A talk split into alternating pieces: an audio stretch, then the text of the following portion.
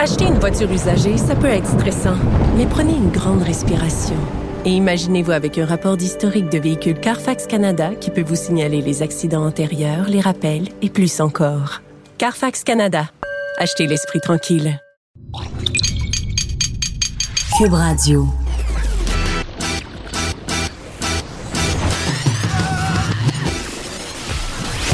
Pour elle, il n'y a jamais de mauvaise question. De 13 à 15. Les effronter. Avec Geneviève Peterson.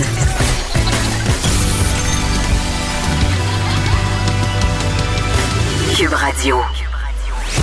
Bonjour tout le monde, j'espère que vous allez bien. Mon éco-anxiété vient de grimper et là, pardonnez l'expression bien sagnéenne, je vous la traduirai ensuite. Mon éco-anxiété donc vient de grimper dans le taper. Dans le taper, ça veut dire dans la barrure, OK? Elle est à son maximum. On utilisait souvent ça quand on voulait parler d'aller vite en skidoo ou d'aller vite en motocross. Donc, mon éco-anxiété est dans le taper parce qu'on a des euh, télévisions en studio. On peut regarder un peu tout ce qui se passe pendant qu'on anime des spectacles de radio. Et là, je viens de voir qu'il y a un groupe de scientifiques qui vient de prédire que depuis deux, que d'ici 2100, la Terre allait se réchauffer de tellement de degrés qu'on allait tous mourir. Je sais pas qu'est-ce que ça donne de continuer. Pour vrai, je suis vraiment rendu que je me pose de plus en plus la question à force de tomber sur des articles de plus en plus alarmistes. Je niaisais l'autre fois avec Master Bugarici, il me communiquait, puis Dave Morgan aussi m'en parlait, nos deux collaborateurs. Il me disait, écoute, moi, je suis rendu tellement que je capote avec l'écologie, l'environnement, la terre, euh, que je pense qu'il n'y a plus rien à faire. Je suis découragée. Et là, il me demandait à la blague, Dave Morgan, de lui proposer quelques documentaires sur Netflix qui sont euh, climato-optimistes. J'en ai pas trouvé. J'en ai trouvé aucun. Même que quand j'ai fait une recherche, parce que je voulais un peu lui revenir avec ça, quand j'ai fait une recherche, euh, j'ai suis tombée dans le vortex des documentaires vraiment déprimants. Donc, à chaque jour, une nouvelle nouvelle pour nous dire à quel point la Terre s'en va chez le diable. Et c'est drôle parce que je parlais avec un champion euh, de motocross la semaine passée, puis je disais, hey, euh, t'as pas l'impression que ton sport sert un peu à rien, t'as pas l'impression que ton sport pollue. Puis il me dit, moi, je suis allé faire des spectacles en Chine, puis après avoir vu ce que j'ai vu là-bas, je peux juste te dire que les émanations de ma motocross vont rien changer. Puis je dois dire que je suis assez d'accord. C'est vraiment je dois dire ça. Puis Patrick Lagacé avait essayé de le faire dans une chronique qui avait déclenché, euh, bon, moins, euh, moins de haine que sa chronique sur les milléniaux, mais quand même. Il avait essayé de dire qu'il n'y avait pas grand-chose à faire pour l'écologie parce qu'évidemment, ailleurs dans le monde, personne se forçait. Et quand je, quand je suis allée en Inde, là, puis que j'ai vu toutes les personnes prendre un petit morceau de charbon à l'heure du souper et faire brûler ça, puis il y avait une espèce de fiume au-dessus de la ville, je me suis dit, peu importe peu importe mon petit bac de récupération, peu importe euh, mon bac euh, de compost, tout est perdu. Donc, j'ai pris ma carte du Costco.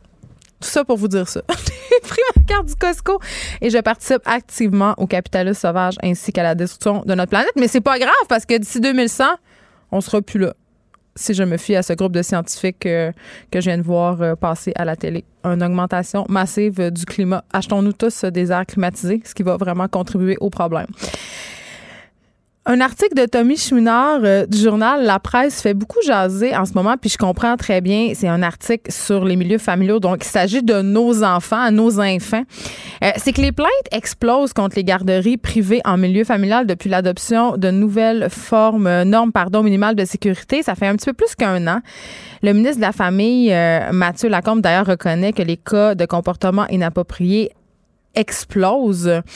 Et quand même, là, juste pour qu'on comprenne mieux de quoi il s'agit, là, on parle pas de des petites incartades, on parle pas euh, d'une gardienne qui est un peu bête. On parle de, gardiennes, euh, malheureusement, ce sont majoritairement des femmes qui travaillent euh, en milieu de garde pour des raisons dont, on pourrait reparler prochainement, mais ce sont beaucoup des femmes, les éducatrices en milieu familial.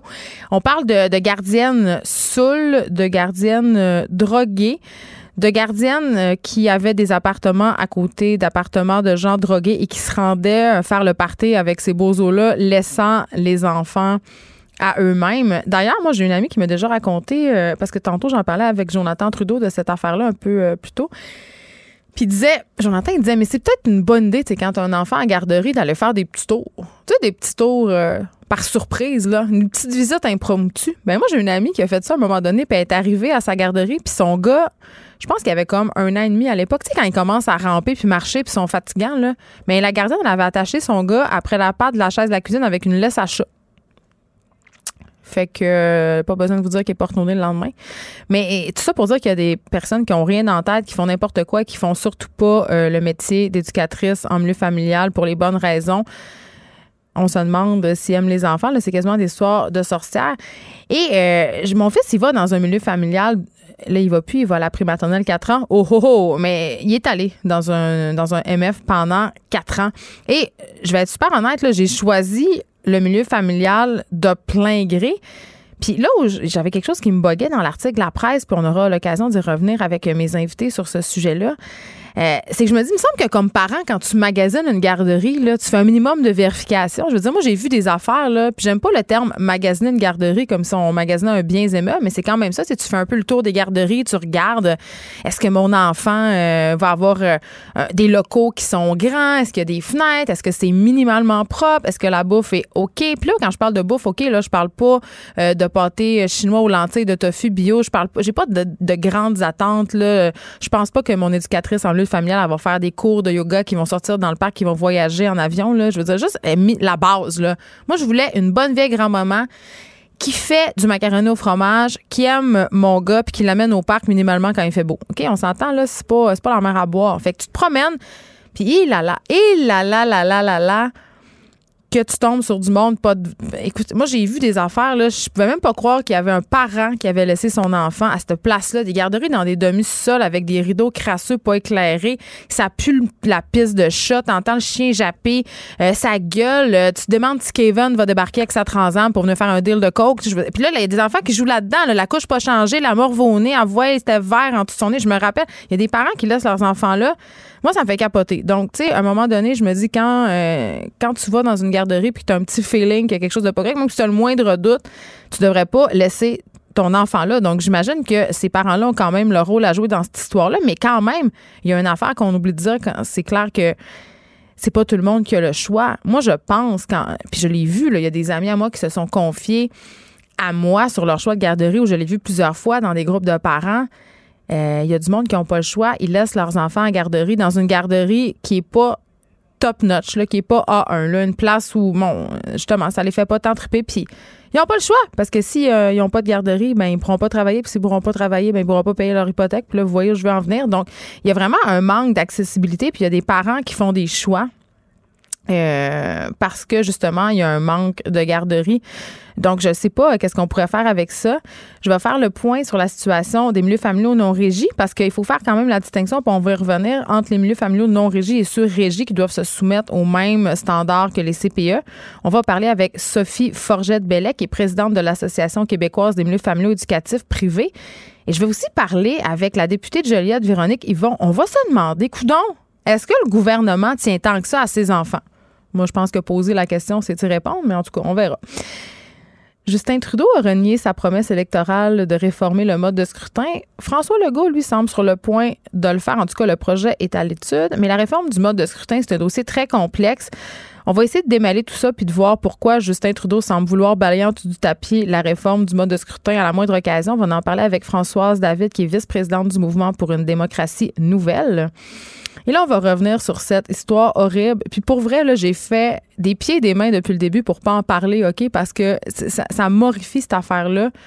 Euh, peut-être parce que j'ai des enfants, mais on dirait que quand vient le temps de faire la nouvelle où il y a des enfants qui sont molestés, qui sont tués, qui sont maltraités, j'ai euh, j'ai vraiment le petit moton. Pour vrai, là, je, je sais que je vais parler de ça, puis je commence à sentir déjà le petit moton. Euh, monter dans ma gorge parce que c'est d'un meurtre totalement gratuit dont on va parler, une histoire sordide. Histoire horrible, donc celle de Sofiane Gazi qui, après avoir plaidé coupable pour meurtre, vient de congédier ses avocats et de retirer sa reconnaissance de culpabilité. Et là, je rappelle que M. Gazi est accusé d'avoir tué son bébé, encore dans le ventre de sa mère, avec une fourchette à viande. OK, c'est de ce cas-là qu'on parle. C'est une situation quand même qui est vraiment rare et euh, on va faire le tour avec Michael Nguyen qui est journaliste au Journal de Montréal et Journal de Québec. Et là, on s'en va complètement ailleurs. Tu sais, quand je dis que je suis la donnée les vagues des pauvres, c'est un peu ça que je veux dire. On va avoir la populaire euh, végétalienne québécoise et créatrice du fameux tofu magique que j'ai essayé. OK, je vous en redonnerai des nouvelles. Donc, Louni sera avec nous. Elle vient de lancer un livre de recettes et je la reçois en studio Vraiment plusieurs questions pour elle et une petite critique de son fameux tofu magique. autre sujet délicat, vous le savez, ça me fait pas peur. On va parler de la vie amoureuse des personnes vivant avec un handicap. Et là, oui, oui, oui, j'ai enfin su, là, on dit plus handicapé. C'est terminé. On dit personne vivant avec un handicap ou personne vivant en situation de handicap. Fait que les choses sont claires, là, maintenant. C'est ça qu'il faut dire. Et là, euh, la vie amoureuse des personnes vivant avec un handicap, je sais pas, là, mais je me dis, si c'est si difficile pour tout le monde de trouver quelqu'un avec qui être, là, une âme sœur, si une telle chose existe, parce que moi, le concept d'âme sœur, je pense pas que j'y crois. Euh, imaginez, est-ce que c'est plus difficile pour les personnes vivant, par exemple, avec une déficience intellectuelle? Mon petit doigt me dit que oui, mais c'est peut-être un préjugé. Qu'on va aller parler avec une personne euh, qui sait de quoi elle parle. Sylvie Gagné, experte de vécu et bénévole à l'organisme Mouvement Personne d'abord du Québec métropolitain, sera avec moi pour démythifier tout ça. On va avoir notre suave chroniqueur littéraire David Quentin. Il va être avec nous, libraire à la librairie Coop Zone. Et là, on parle d'un livre que je viens de finir hier soir très tard. Ça s'appelle Le deuxième mari c'est de Larry Tremblay, évidemment, euh, cet écrivain qu'on connaît tous, qui écrit une trentaine de romans. C'est un dramaturge aussi incroyable. Il vient du Saguenay-Lac-Saint-Jean, donc je prêche un peu pour ma paroisse, il faut le dire. Et là, c'est assez surprenant parce que si vous êtes fan de la série La Servante écarlate, hein, cette série adaptée des célèbres romans de Margaret Atwood, ce livre-là est pour vous. Je sais pas si Larry euh, surfait sur cette tendance-là, mais quand même, ça ressemble énormément à, à l'histoire de La Servante écarlate, mais inversement. C'est une espèce de dystopie où les femmes auraient pris le contrôle et dominerait les hommes. En fait, la peur de tous les masculinismes. on va en parler avec David Quentin. Aussi, on va faire un survol de la littérature des milléniaux. Ça existe-tu, premièrement? Puis c'est quoi la littérature des milléniaux? Aurélie Langto va être aussi avec nous. Aurélie, qui est la rédactrice en chef de la revue Liberté. Une revue qui célèbre ses 60 ans quand même. Donc, c'est pas rien. Aurélie est très jeune. En plus, je pense qu'elle a moins de 30 ans. Puis elle, est à bord de ce navire-là qui est quand même une institution, une espèce de... Le palais de l'essai québécois. Plusieurs grands noms ont écrit dans cette revue-là. On va se demander pourquoi c'est encore important euh, que la revue Liberté soit là aussi à la crise, euh, à l'heure de la crise des médias qu'on connaît. Euh, comment ils tirent leur épingle du jeu. Aurélie aussi quand même connu pour son militantisme. Je vais lui poser une couple de petites questions crunchy. On, se rappelle qu'on est jour 7 de la campagne électorale, donc on aura, et elle aura sans doute bien des choses à dire. Mais avant, avant, avant, avant. Justin, Justin, Justin, Justin. Évidemment, pas Justin Bieber, Justin Trudeau. Je veux qu'on se parle de la psychose entourant la photo de Justin Trudeau avec Bianca Andreescu. C'est notre nouveau scandale. C'est le scandale du jour. Et évidemment, cette photo circule partout. On peut voir notre bon premier ministre, ce Golden Boy euh, notoire. Je dis ça, je dis rien. Euh, très, très près de Bianca Andreescu. Là, euh, très, très près, là, on se calme. Là, pour, Justin Trudeau, c'est le roi du selfie. Il a fait un selfie avec absolument presque tous les Québécois. Si vous n'avez pas d'ailleurs votre selfie avec Justin Trudeau, je me demande qu'est-ce que vous faites. C'est si facile. c'est si facile. Il est partout attendant le selfie. Donc, il a pris une photo avec Bianca Andreescu. On peut comprendre euh, en lisant, si on veut, son langage corporel qu'il l'apprécie beaucoup. Puis tout le monde l'apprécie, le Bianca Andreescu. C'est la nouvelle reine du monde. Elle a gagné le US Open. Tout le monde est bien fier qu'elle soit canadienne. Jusque-là, tout va bien. Et là, il y a des gens qui disent que euh, Justin était un peu trop près de Bianca Andreescu, euh, qui a seulement 19 ans. Je veux le souligner au passage. C'est peut-être là que les gens ont peut-être un petit problème. Et là, je me demande, on est-tu en train de capoter pour rien? Parce que là, il y a des gens qui ont calé des MeToo.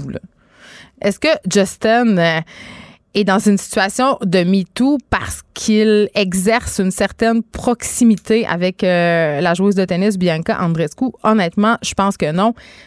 Dans un shooting photo de médias comme ça, il devait avoir des milliers de photographes, ça s'est passé en trois minutes. Il y a des milliers d'angles qui sont possible, OK? Donc, celui-là est particulièrement, ben, je dirais un peu malaisant. Ça nous rappelle un peu la photo de Trump. Là. On pouvait l'apercevoir en train de checker dans le décolleté d'une madame. Là. Mais tu sais, c'est un hasard de la photo. Ou, peut-être qu'il s'est fait poigner en train de regarder dans son décolleté. Va savoir. Mais est-ce que c'est vraiment grave? Est-ce que c'est un MeToo? Évidemment, l'opposition s'est emparée de ce pseudo-scandale-là. Mais à mon sens, c'est tellement ridicule. Je veux dire, si on n'est plus capable de prendre une photo avec quelqu'un, Ustel, 19 ans, sans pouvoir mettre son bras autour d'elle. Mais j'avoue par contre que sur la photo où on peut voir Justin un peu de côté, elle a l'air mal à l'aise. Mais encore là, est-ce que c'est un effet de photo? Je veux dire, je pense qu'on est en train vraiment de monter quelque chose en épingle et je pense que l'opposition essaye de faire du millage sur quelque chose qui veut pas dire grand-chose. Voilà. Euh, avant qu'on aille à la pause, euh, je ne sais pas si vous connaissez le groupe Bleu Jeans Bleu. Euh, eh bien, ils font une collaboration avec le magasin IGA parce que vous savez, les épiceries IGA vont enlever tous les sacs de plastique. C'est devenu l'épicerie la plus écologique au Québec. On va euh, même plus avoir. Euh, ils vont accepter même qu'on apporte nos contenants de plastique pour qu'on puisse apporter sa bavette de bœuf soi-même. Et là, je veux qu'on entende, parce que c'est un groupe que j'aime beaucoup, je veux qu'on entende l'extrait de, la pub. Oublie pas tes sacs. Oublie pas de pas oublier tes sacs. Tu vas toujours travailler avec un sandwich au ballonné. Tu sauterais jamais dans l'eau sans ton beau speedo. Quand tu pars en voyage, t'oublies jamais tes bagages. Fait que quand tu vas sur pour ton Bleu Jeans Bleu, c'est un groupe un peu, euh, un peu drôlatique, je dirais. Ça rappelle un peu l'humour des trois accords. Ils se prennent pas au sérieux, mais c'est très, très bon. Ils sont très connus pour leur chanson Coton Watté. Et là, euh, cette collaboration-là, évidemment, pour inciter les personnes, les gens à ne pas oublier nos sacs, euh, arrive. Euh, bon, je pense que c'est une bonne chose, mais évidemment, c'est une pub chantée qui va nous rester dans la tête pour toujours. Mais je veux juste rappeler à notre, à notre mémoire qu'à une certaine époque, les artistes qui collaboraient avec les publicitaires étaient vraiment vus comme des espèces de vendus, des gens qui avaient vraiment euh, abandonné toute considération éthique au profit du capital, alors que maintenant, c'est plutôt bien vu. Plusieurs humoristes font des campagnes de publicité pour des épiceries, pour des marques de voitures. Plusieurs euh, groupes de musique prêtent leurs chansons pour des marques parce qu'évidemment, on connaît la crise dans laquelle l'industrie de la musique est plongée en ce moment. Il faut bien manger. Mais je trouve que dans le cas euh, de Bleu, Jeans Bleu et d'IGA, c'est particulièrement réussi. Ça me donne envie euh, d'apporter mes sacs. Acheter une voiture usagée, ça peut être stressant, mais prenez une grande respiration. Et imaginez-vous avec un rapport d'historique de véhicule Carfax Canada qui peut vous signaler les accidents antérieurs, les rappels et plus encore. Carfax Canada. Achetez l'esprit tranquille. Geneviève Peterson, la seule effrontée qui sait se faire aimer. Jusqu'à 15, vous écoutez Les effrontés. On revient sur cette histoire de garderie, les milieux familiaux qui sont qui croulent en fait sous les plaintes. Euh, ça a presque doublé en un an. On avait 500 plaintes a deux ans. On en est maintenant à presque 1000. Une situation qui préoccupe tout le monde. J'en parle avec Sophie Forget-Bellec, présidente de l'Association québécoise des milieux familiaux éducatifs privés. Bonjour, Madame Forget-Bellec. Bonjour. Hey, en premier, on va faire ça bien simple parce que c'est assez compliqué là, pour les gens qui n'ont pas les deux pieds dans une garderie, qui n'ont pas des enfants en âge d'être en garderie non plus. Qui peut ouvrir un service de garde en milieu familial? Non reconnu. Ben, on va faire la différence après parce que ça aussi, c'est maintenant. Parfait. Une personne non reconnue doit offrir des services de garde comme personne physique. Donc, elle ne peut engager personne ni se faire assister. Une personne non reconnue doit posséder son RCR, ne pas avoir d'antécédents judiciaires, de là les absences d'empêchement, avoir un cours MAPAC, 12 heures gestionnaire des établissements, ainsi que toute la formule des enfants qui sont comptés dans son ratio. OK. Et là, euh, bon, vous avez fait allusion aux garderies régies et à celles non régies. C'est quoi la différence entre les deux milieux, mettons?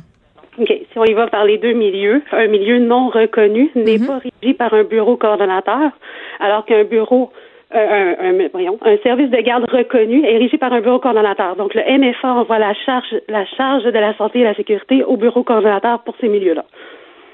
Mais OK, quand on parle des plaintes dont il est question dans l'article euh, de la presse, on parle de gardiennes qui ont abandonné des enfants, qui ont laissé des enfants à eux-mêmes pour aller je ne sais où, des gardiennes saoules, des gardiennes qui vont se droguer à côté.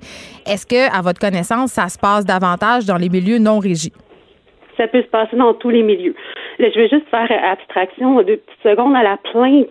Quand on mentionne les plaintes qui sont inscrites dans la presse, mhm. vous avez le nombre de plaintes qui est à 1000 quelque chose et vous avez plainte retenue. Plainte retenue veut dire que le ministère de la Famille s'est déplacé dans ces milieux-là et il manque une étape à ce, à ce reportage-là qui est plainte en garde illégale qui a été non conforme aux demandes et il est à zéro. C'est-à-dire? Oh, ben, il n'y a pas de eu de garde illégale dans les 900 visites qui ont été faites. Mais c'est quoi une garde illégale? C'est une garderie qui ne rencontrerait pas les critères du milieu familial non régi dont vous, que vous évoquiez au début? Oui, exactement. OK, mais quand même, je repose ma question. Comment ça se peut euh, qu'une gardienne qui, bon, se soumet à ces règles-là, qui suit son cours de RCR, bon, ça c'est quand même assez fastidieux, elle suit son cours MAPAC, elle ouvre, puis là, tout d'un coup, elle peut exercer ses fonctions sans que personne vienne vérifier rien, et là, ça donne lieu parfois à des situations malheureuses comme on a pu lire dans la presse. C'est, euh, pour l'instant, pour les plaintes, on sait que les parents peuvent faire des plaintes, les bureaux commentaires, les syndicats, les voisins, le ministère de la Famille peut se faire lui-même une plainte. Des cas comme on a vu présentement, le ministre mentionne, c'est parce qu'il ne sait pas où sont ces milieux-là. Pourtant, il a la possibilité avec Revenu Québec de le savoir. Ben oui, parce que parce que les parents, moi c'est ça que je comprends pas, euh, Madame Forget Bellec, c'est que euh, au bout du compte, au bout de l'année, fiscalement, le gouvernement offre quand même le remboursement aux garderies en milieu familiaux euh, non régis, donc il subventionne par la bande quand même ce système-là. Donc pourquoi ne pas régir tout simplement toutes les garderies en milieu familial? Comme ça, on sortirait et on évacuerait beaucoup beaucoup de problèmes là parce que ce ne sont pas tous les parents qui veulent un milieu rigide. Mais pourquoi? C'est vraiment là. Il y, a, plusieurs raisons, que ce soit des gardes de heures atypiques, des parents qui ont des heures atypiques. Euh, il y a des bureaux coordonnateurs qui font euh, qui font des suivis, mais qui interprètent les lois. Donc, les femmes quittent le, milieu, mais les parents continuent de, de travailler avec cette dame-là. Euh, il y, a beaucoup, beaucoup de raisons. Les femmes ne veulent pas nécessairement avoir de subventions parce que ça les implique des cotisations syndicales, des assurances obligatoires et j'en passe. mais en même temps, quand tu veux avoir un service de garde, j'imagine que tu dois, dans ta tête, te douter qu'il y a des formalités administratives auxquelles tu ne pourras pas échapper. Je veux dire, en même temps, se régir, être régi, c'est se protéger, en guillemets, contre le dérapage. Je, moi, je comprends pas, honnêtement. Je le comprends pas. Je vais, je vais vous expliquer, je vais vous expliquer un traitement de plainte au niveau non reconnu. La plainte est logée, elle est logée au ministère de la Famille, à la DPJ ou à la police.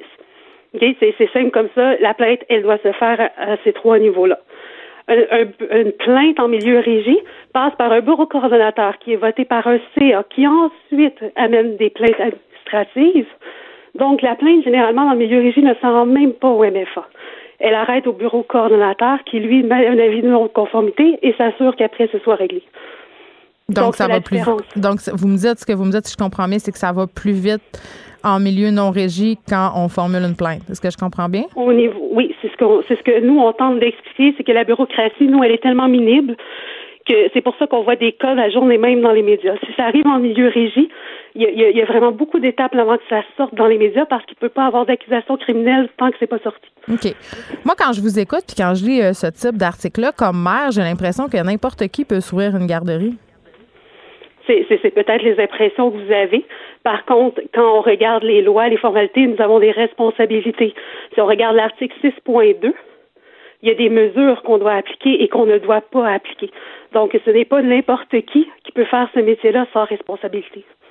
OK. Euh, je vous entends bien. N'empêche que beaucoup de parents, pour fréquenter beaucoup de forums de parents, ont des craintes par rapport au milieu familial, justement parce que c'est une seule personne souvent qui est laissée avec les enfants. Tandis qu'en CPE, bien évidemment, parce que plusieurs personnes, il y a moins de risques en théorie de dérapage. Est-ce que euh, vous déplorez ça, ce genre d'article-là? Est-ce que ça vous fait mal paraître? Est-ce que vous avez l'impression que les parents vont encore moins vous faire confiance? ça fait mal paraître le réseau milieu familial au complet, hein? qu'il soit régi ou non. Mais les gens, ils font pas la distinction les gens ne font pas la distinction et des milieux non reconnus, comme le mien, par exemple, est légal. Tandis que la dame à Sherbrooke avait un milieu illégal. Donc, ce n'est pas nécessairement tous les milieux non reconnus qui sont illégaux. Ben en même temps, on met tout dans le même panier. J'ai l'impression, en tout cas, dans l'article, c'est pas clairement euh, écrit. Puis je pense que les gens font cet amalgame-là assez euh, facilement. Puis finalement, ça nuit aux garderies euh, en milieu familial. Mais est-ce qu'il n'y a pas non plus là-dedans un manque d'accessibilité? Parce que j'ai l'impression, pour avoir vu plusieurs parents, qu'il y en a qui n'ont pas le choix de laisser leurs enfants le matin, même s'ils ont des doutes, même s'ils trouvent que la gardienne n'a pas l'air de filer ce matin-là. Les parents, est-ce qu'ils sont pris en otage à ce point-là? Est-ce qu'il y a un manque d'accessibilité à ce point-là? Honnêtement, les parents de mon milieu, si on y va dans mon milieu, sont des parents de réseau public qui ne veulent pas envoyer leurs enfants dans le réseau public. Est-ce que c'est par manque d'accessibilité? Non, puisqu'ils ont refusé ce réseau-là. OK. Fait que c'est vraiment un choix. C'est vraiment, oui, c'est un choix parental et c'est la liberté de choix que la CAC prône depuis leur existence. OK. Écoutez, merci beaucoup, Sophie Forget-Bellec, de nous avoir parlé. Je rappelle que vous êtes présidente de l'Association québécoise des milieux familiaux éducatifs privés. On s'en va tout de suite parler avec Véronique Yvon, députée péquiste de Joliette et porte-parole du troisième groupe d'opposition pour la famille. Bonjour, Madame Yvon. Bonjour. J'imagine que vous avez écouté euh, l'entrevue euh, de Madame Forget-Bellec. Oui. C'est quoi votre réaction par rapport à ce discours-là? Ben, écoutez. Euh, c'est quand même préoccupant, là. Moi, ce qui me met hors de moi, euh, je ne remets pas en cause la bonne foi de, de, de Mme Bellec, c'est, c'est pas ça, mais ce qui me met vraiment hors de moi, c'est que ça fait des années qu'on débat de ça. Moi, il y a deux ans, on a euh, le, gouvernement libéral a présenté un projet de loi. J'ai fait ce débat-là pour dire que ça n'avait aucun sens que l'on puisse continuer à donner des reçus d'impôts quand on n'est aucunement encadré, que le gouvernement donne des crédits d'impôts, qu'il n'y a aucun encadrement, il n'y a aucun programme éducatif, il n'y a aucune exigence de formation, même pour. on parlait d'RCR MAPAC, là, quand même, là. il n'y a pas aucune formation. Oui, en fait, mais à cette époque-là, il n'y avait rien. Hmm. Et donc, euh, nous, c'est sûr que c'est un gros combat qu'on a fait. Puis pourquoi je suis fâchée, je vais venir aux exigences minimales, mais c'est que à l'époque, le gouvernement actuel qui était dans l'opposition, c'était Mme Guilbeault, la vice-première ministre, qui était la porte-parole. Elle était contre. Elle s'est battue contre tout encadrement euh, en disant qu'il fallait laisser, la complète liberté.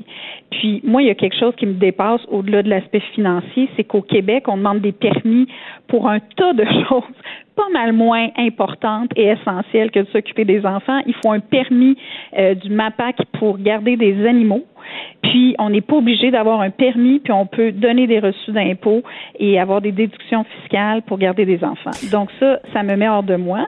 Et euh, je voudrais que oui, qui, la seule chose qui a été modifiée à l'époque, il, y a deux ans, c'est de dire qu'il va y avoir trois exigences minimales avoir une assurance, avoir un cours euh, de RCR et ne pas avoir une preuve qu'on n'a pas d'antécédent, donc pas d'empêchement. Mais c'est dans tous les milieux où on est en contact avec des enfants, c'est la base. Oui, et moi, je me suis battue, on était dans le minimum du minimum, hmm. et j'ai dit, mais là, il va falloir que ces preuves-là soient envoyées au ministère et ça a été refusé.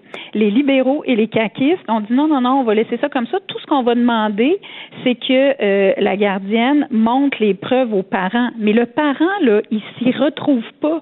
Je veux dire, est-ce qu'il connaît toutes les règles? Est-ce qu'il connaît toutes les différences entre les services de garde privé, régie, privé, non régie, subventionné, pas subventionné, milieu familial, régie, pas régie? C'est ben, vraiment le parent, euh, le parent de vous puis moi là, puis la boîte à bois, il veut une place en garderie, c'est pas mal tout ce qu'il veut. Puis veut que son enfant, en fin de la journée, revienne en vie puis qu'il aille manger. C'est pas mal ça, là. il y a des gens désespérés. Ben oui, mais on, a des. Écoutez, je veux bien, là, on, espérait tous un milieu de garde extraordinaire pour nos enfants, mais la vérité, c'est que souvent, on se contente de la base parce qu'on on n'a rien d'autre. Le gouvernement n'a rien d'autre à nous offrir. C'est pas tout le monde qui a les moyens de payer 30, 40 dollars par jour pour envoyer son enfant dans un milieu privé. Je comprends qu'on a droit à des crédits d'impôt, mais encore faut-il avoir le mm-hmm. cash flow pour l'absorber, ce montant-là. Et ça, ça en est un problème. C'est ça le problème, moi, je trouve. Ben, ben le oui, en fait, le problème est à tellement de niveaux.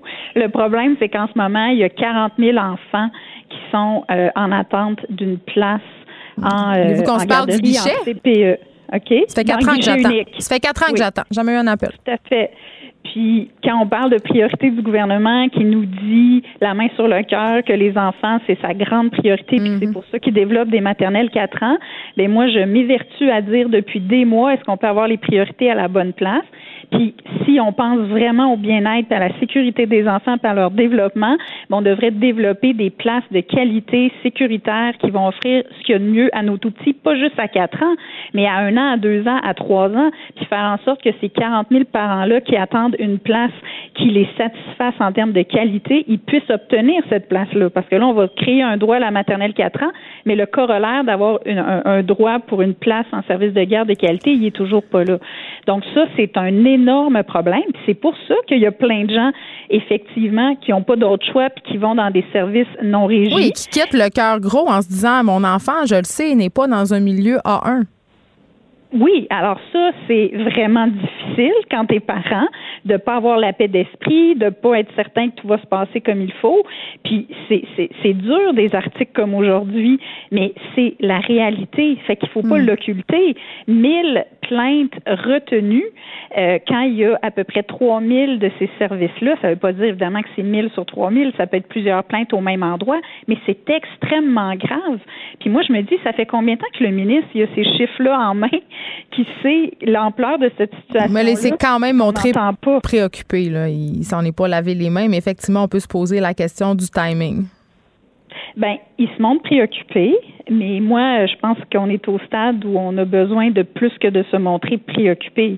Moi, j'ai demandé et je demande clairement au ministre aujourd'hui qu'il dépose un projet de loi pour faire en sorte que si tu veux avoir un service de garde en milieu familial, tu te conformes, c'est tout, aux exigences. Tu es régi, tu dois obtenir un permis et puis voilà, il n'y a pas deux catégories. Hmm. Si tu décides, toi, que, que, que, tu gardes des enfants de manière illégale, ben tu pourras pas donner des reçus d'impôts, puis le ministère va pouvoir se retourner contre toi. Ça n'a pas de bon sens de continuer à permettre ça pour, semble-t-il, 19 à 20 000 enfants au Québec qui seraient dans ces services-là. Puis le ministère ne peut pas nous le confirmer parce que justement, il demande aucun, aucune reddition de compte de ces services-là. Effectivement. Fait que c'est pour ça que ce qui me choque beaucoup, c'est que ça fait un moment qu'on discute de ça, que le gouvernement actuel nous dit qu'il est plein de bonnes intentions, mais il n'a pas bougé, il n'a pas déposé un projet de loi. Puis quand il était dans l'opposition, c'est lui-même qui a fait en sorte qu'il n'y ait pas d'encadrement. Fait que moi, je veux des preuves concrètes qu'on va passer à une autre étape puis qu'on va les encadrer pour le bien des enfants. Merci beaucoup, euh, Véronique Yvon. Vous êtes députée de Joliette. En tout cas, moi, je veux juste vous dire que là, j'abolirais ça, les milieux de garde en milieu familial non régis. Je comprends même pas pourquoi ça, ça a raison d'être régissons tout ça et puis arrêtons de mhm. niaiser une bonne fois pour toutes. Ça serait ça. On s'en va à la pause. D'accord, mais c'est sûr que quand vous avez le choix puis que vous n'êtes pas obligé d'être régi, ben il y en a qui choisissent de ne pas être régi. Hein? Oui, mais des fois, il faut un tordre un peu le bras des gens pour faire ben, avancer les affaires. Merci beaucoup, Véronique Yvon. On s'en va à la pause. Françoise David et le mode de réforme de scrutin après la pause. Acheter une voiture usagée, ça peut être stressant, mais prenez une grande respiration. Et imaginez-vous avec un rapport d'historique de véhicule Carfax Canada qui peut vous signaler les accidents antérieurs, les rappels et plus encore. Carfax Canada. Achetez l'esprit tranquille. Geneviève Peterson, la seule effrontée qui sait se faire aimer. Jusqu'à 15, vous écoutez Les effrontés.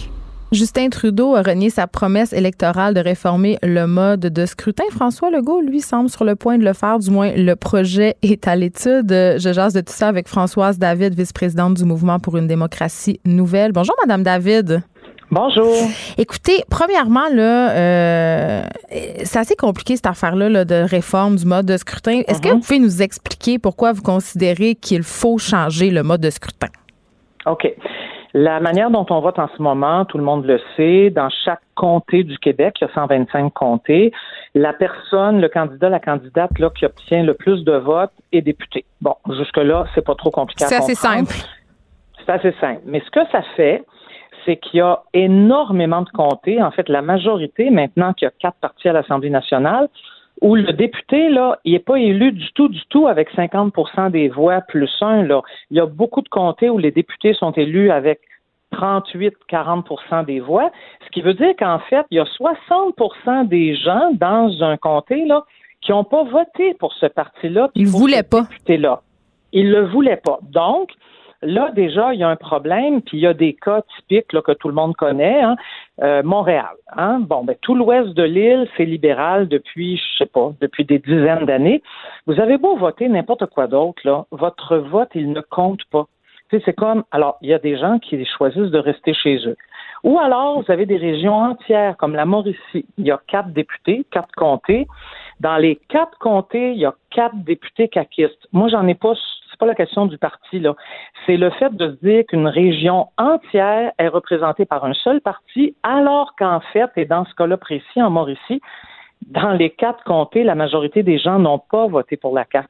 C'est donc un système qui favorise souvent les deux plus gros partis historiquement au Québec. Là, mm. pour les gens de ma génération, on se rappelle des bleus puis des rouges, puis c'était juste ça. Et deuxièmement, c'est comme s'il n'y avait pas d'autre opinion que celle des deux partis majoritaires, alors qu'aujourd'hui, on est en 2019. Il y a toutes sortes d'opinions qui s'exercent, qui s'expriment au Québec. Il y en a avec lesquelles vous et moi, on peut être d'accord, puis d'autres pas d'accord, mais la démocratie, c'est le principe que les idées, les opinions, ça doit circuler, puis ça doit pouvoir s'exprimer par un vote. Fait que le changement qu'on propose, juste pour qu'on se comprenne bien, c'est qu'il y ait au moins 78 à 80 députés de comté. Fait qu'on en garde des comtés, ça pourrait être un peu comme les comtés fédéraux. Il, y a, il y a 78 comtés fédéraux au Québec. Ça pourrait être les mêmes, au provincial, dont chaque, chacun de ces comtés-là aurait son député. Mais le même jour, à la même heure, dans l'isoloir, on ferait un deuxième vote qui serait un vote, cette fois-là, pour un parti avec des candidats régionaux. Donc, ça coûterait plus cher, ça coûterait plus cher. Qu'est-ce qui coûte plus cher? Ben, faire deux votes, là, compter tout ça, là. pourquoi on ne veut pas le faire? Non, non, non, Regardez, regardez, regardez. Euh, premièrement, ça coûte pas plus cher en termes de bureau de scrutin. Là. Bon, fait que ça, c'est une bonne chose quand on vote au municipal, là, vous le savez, on vote à la fois pour le maire d'arrondissement, pour ses conseillers, le maire de Montréal, ses conseillers. On fait tout ça, vous puis moi, là, en même temps. Fait qu'on pourrait faire la même affaire.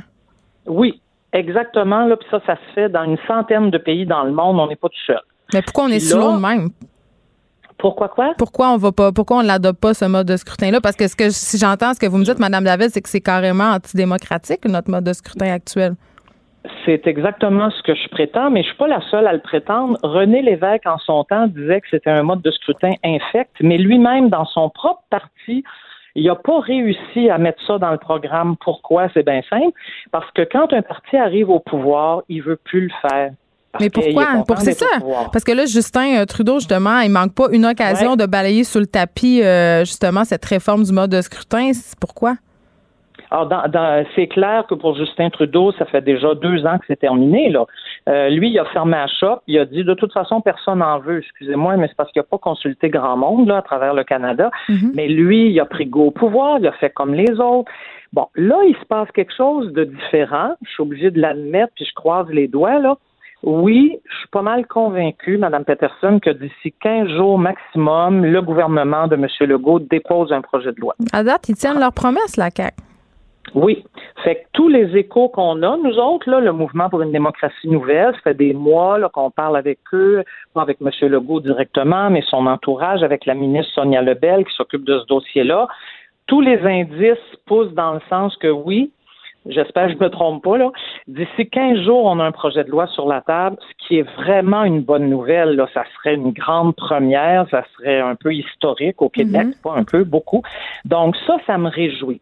Là, après ça, ce qui me fatigue un peu plus, c'est qu'il y a toutes sortes d'échos contradictoires qui nous parviennent du gouvernement. Monsieur Legault, des fois, il dit Moi, je me suis engagé à le déposer, mais c'est tout, là. Ben, attends, non, non, pas juste à le déposer, à le faire adopter, puis à le mettre en application en 2022. Ça, c'est ça, là, qui a qui s'est engagé à faire il y a déjà deux ans, puis il l'a répété sans cesse. Là, tout d'un coup, hmm, je vais le déposer, mais nous, on sait, puis tout le monde sait, les journalistes le savent, qu'il y a plusieurs députés de M. Legault qui sont pas trop chauds à l'idée. Ben, Encore pour les mêmes raisons. Ben c'est ça, parlons-en. Leur compter.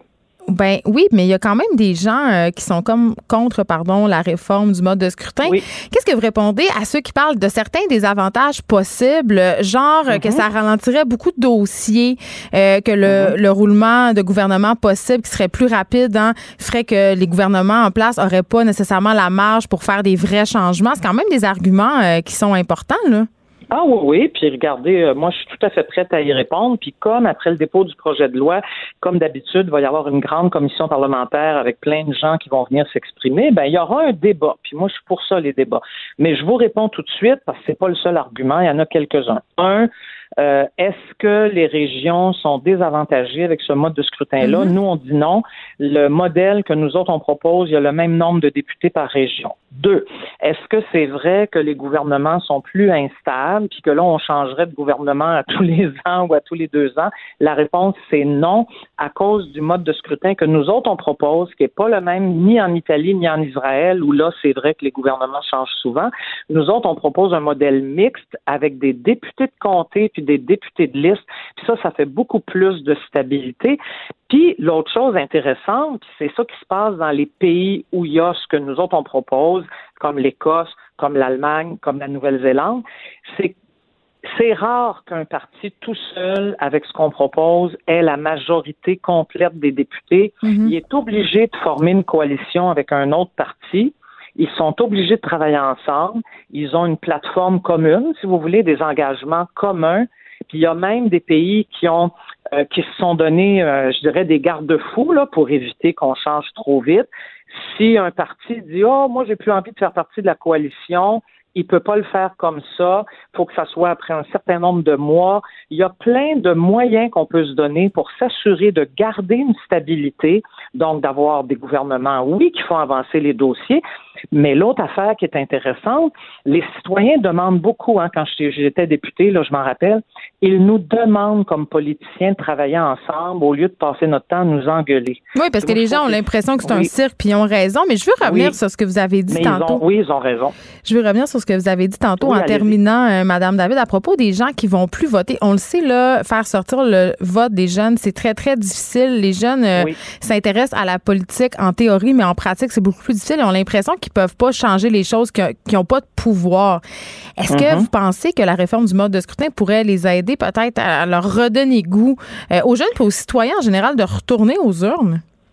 Ben, moi, je pense que déjà, là, le fait de savoir que tous les votes sont comptabilisés, puis que tous les votes comptent et que hmm. donc, oui, c'est important d'aller voter parce que additionner à d'autres votes, ça peut faire que dans votre région où il y avait juste la CAQ ou juste le PQ ou juste les libéraux, ben là, il va y avoir d'autres mondes qui vont vous représenter. Moi, je trouve que déjà, c'est quand même un bon argument de vente là, pour aller voter. Maintenant, est-ce qu'il y a une recette magique? Non.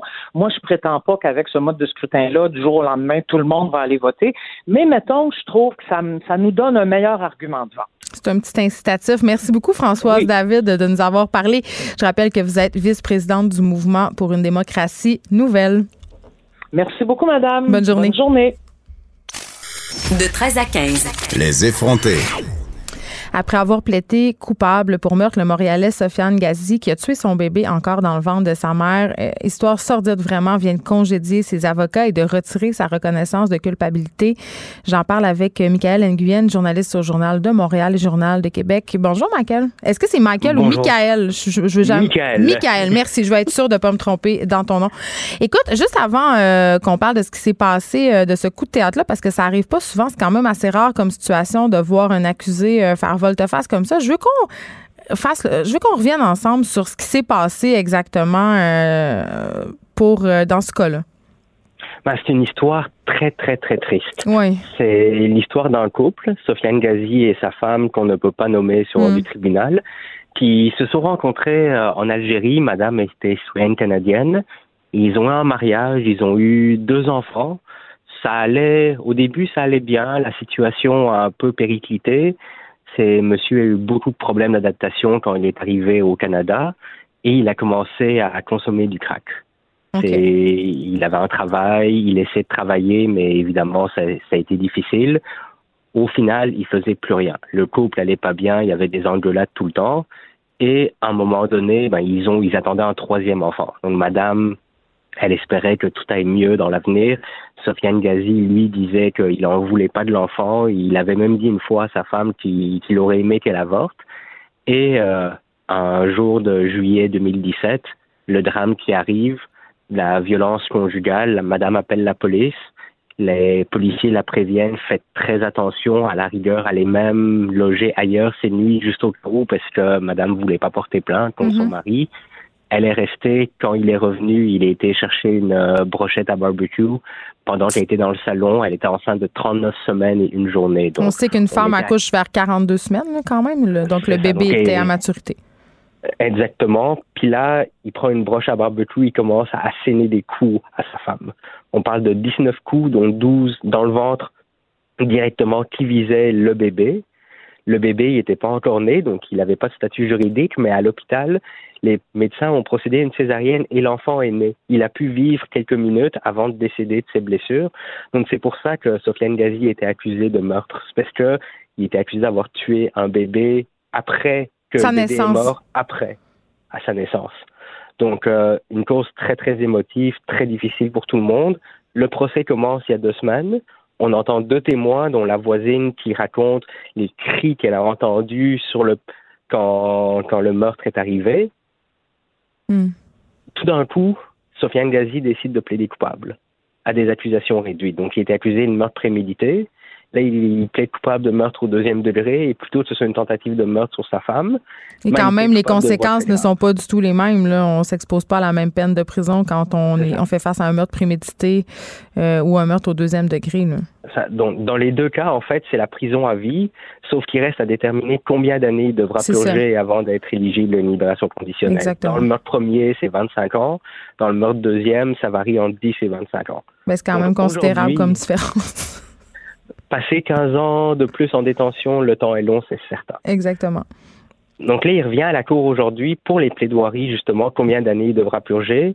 Madame doit venir aussi pour expliquer les conséquences que les crimes ont eu sur elle, qu'on imagine absolument bouleversants. Et là, plutôt que ça procède, dès qu'on arrive dans la salle d'audience, ses avocats annoncent que Sofiane Gazi veut les congédier. Donc là, c'est la stupeur, c'est coup de théâtre, personne comprend vraiment ce qui se passe. C'est le temps qu'on absorbe le choc. La couronne n'était pas prévenue non plus. Donc, ces avocats n'étaient pas au courant, c'est ce que je comprends. Ben, en fait, ces avocats étaient au courant, mais ils avaient prévenu personne encore. Parce qu'il fallait faire des vérifications. Ça s'est fait tout ce matin, un peu avant que l'audience commence. Donc là, Sofiane Gazi, il y a des vérifications. Pourquoi est-ce qu'il veut faire ça? Mais en même temps, il y a le secret avocat-client. Donc, ils peuvent pas tout révéler parce que c'est confidentiel. Mais... le juge c'est le juge essaye de comprendre, de vérifier. Est-ce que c'est pour une question morale? Est-ce que c'est une question d'argent? Qu'il n'arrive plus à payer ses avocats? Puis non, on apprend que Sofiane Gazit, il annonce lui-même que non, il veut plus de ses avocats. Il dit qu'ils m'ont mal, euh, ils m'ont mal conseillé et donc euh, ils n'ont pas défendu mes droits et donc je veux changer d'avocat. Est-ce qu'on peut soupçonner euh, que c'est un cas de santé mentale? Ben, c'est difficile à dire parce que est-ce que si le procès avait eu lieu, est-ce qu'il aurait plaidé la folie? On ne le sait pas parce que c'est pas arrivé. Oui, mais est-ce qu'il est en train de déraper complètement? Là, ça se peut qu'il soit enfermé puis qu'il, on spécule évidemment, mais je veux dire, on pourrait quand même se poser la question parce que c'est pas très judicieux de sa part. Est-ce qu'il va se défendre lui-même? Qu'est-ce qui va, qu'est-ce qui va se passer? Ben là, il va chercher un nouvel avocat parce hmm. que retirer un plaidoyer de culpabilité, c'est pas une chose facile j'ai parlé avec euh, la juge retraitée Nicole Gibault qui me disait qu'il est mieux d'avoir des très bons arguments parce que justement, quand il plaît coupable, le juge, il vérifie tout. Est-ce que c'est volontaire? Est-ce que vous avez reçu des promesses? Est-ce que vous avez été forcé? Est-ce que est-ce que c'est sûr que vous plaidez coupable en sachant les conséquences? C'est comme un peu se parjurer que de revenir sur sa parole, entre guillemets. Oui, mais en même temps, c'est son droit. Tant qu'il a pas mm. de sa sentence, il peut toujours tenter sa chance mais ça va ça va pas être facile. Le juge l'avait dit, vous reconnaissez que vous avez causé la mort d'un être humain, parce qu'une des questions qu'on se demandait, c'est est-ce que c'est un être humain, dans le sens que il a été euh, blessé quand ce n'était pas encore un être humain, quand il était en ventre de sa mère, mais au final, il a plaidé coupable et le juge s'est assuré de ça. Donc là, c'est la surprise. Évidemment, Sofiane Gazi, il va falloir qu'il se constitue un nouvel avocat. Ça se fait pas du jour au lendemain. Donc, ça va prendre, le juge lui a donné trois semaines. Et là, euh, évidemment, on ne sait pas encore euh, ce qui va se passer, mais est-ce qu'il y a une possibilité que tout soit à recommencer? Ça reste toujours une possibilité. Il reste à voir avec quoi ces arguments. Est-ce que c'est des arguments frivoles? Est-ce que c'est des arguments qui se tiennent? C'est le juge qui devra trancher, ça c'est certain. Mais pour le moment, on est vraiment dans un flou total. Est-ce que Madame devra revenir à la cour témoigner sur tout ce qui s'est passé? On imagine à quel point ça doit être difficile de raconter toute sa vie en public et ensuite de raconter comment le bébé dans le ventre de sa, dans son ventre est décédé, ce qu'elle a vécu à ce moment-là, c'est excessivement émotif. Là, elle s'était dit, c'est fini, elle allait témoigner une dernière fois avant que tout se termine, qu'elle puisse tourner la page. Et là, c'est l'épée de Damoclès qui revient. Est-ce qu'elle va devoir revenir? Est-ce que tout est à recommencer? C'est absolument, euh, que tout le monde est, c'est la surprise la plus totale. On va continuer à suivre ce dossier-là, évidemment. Merci beaucoup, Michael Nguyen. Vous êtes journaliste au Journal de Montréal et au Journal de Québec. Merci. Acheter une voiture usagée, ça peut être stressant, mais prenez une grande respiration. Et imaginez-vous avec un rapport d'historique de véhicule Carfax Canada qui peut vous signaler les accidents antérieurs, les rappels et plus encore. Carfax Canada. Achetez l'esprit tranquille. Les effrontés. Deux heures où on relâche nos bonnes manières.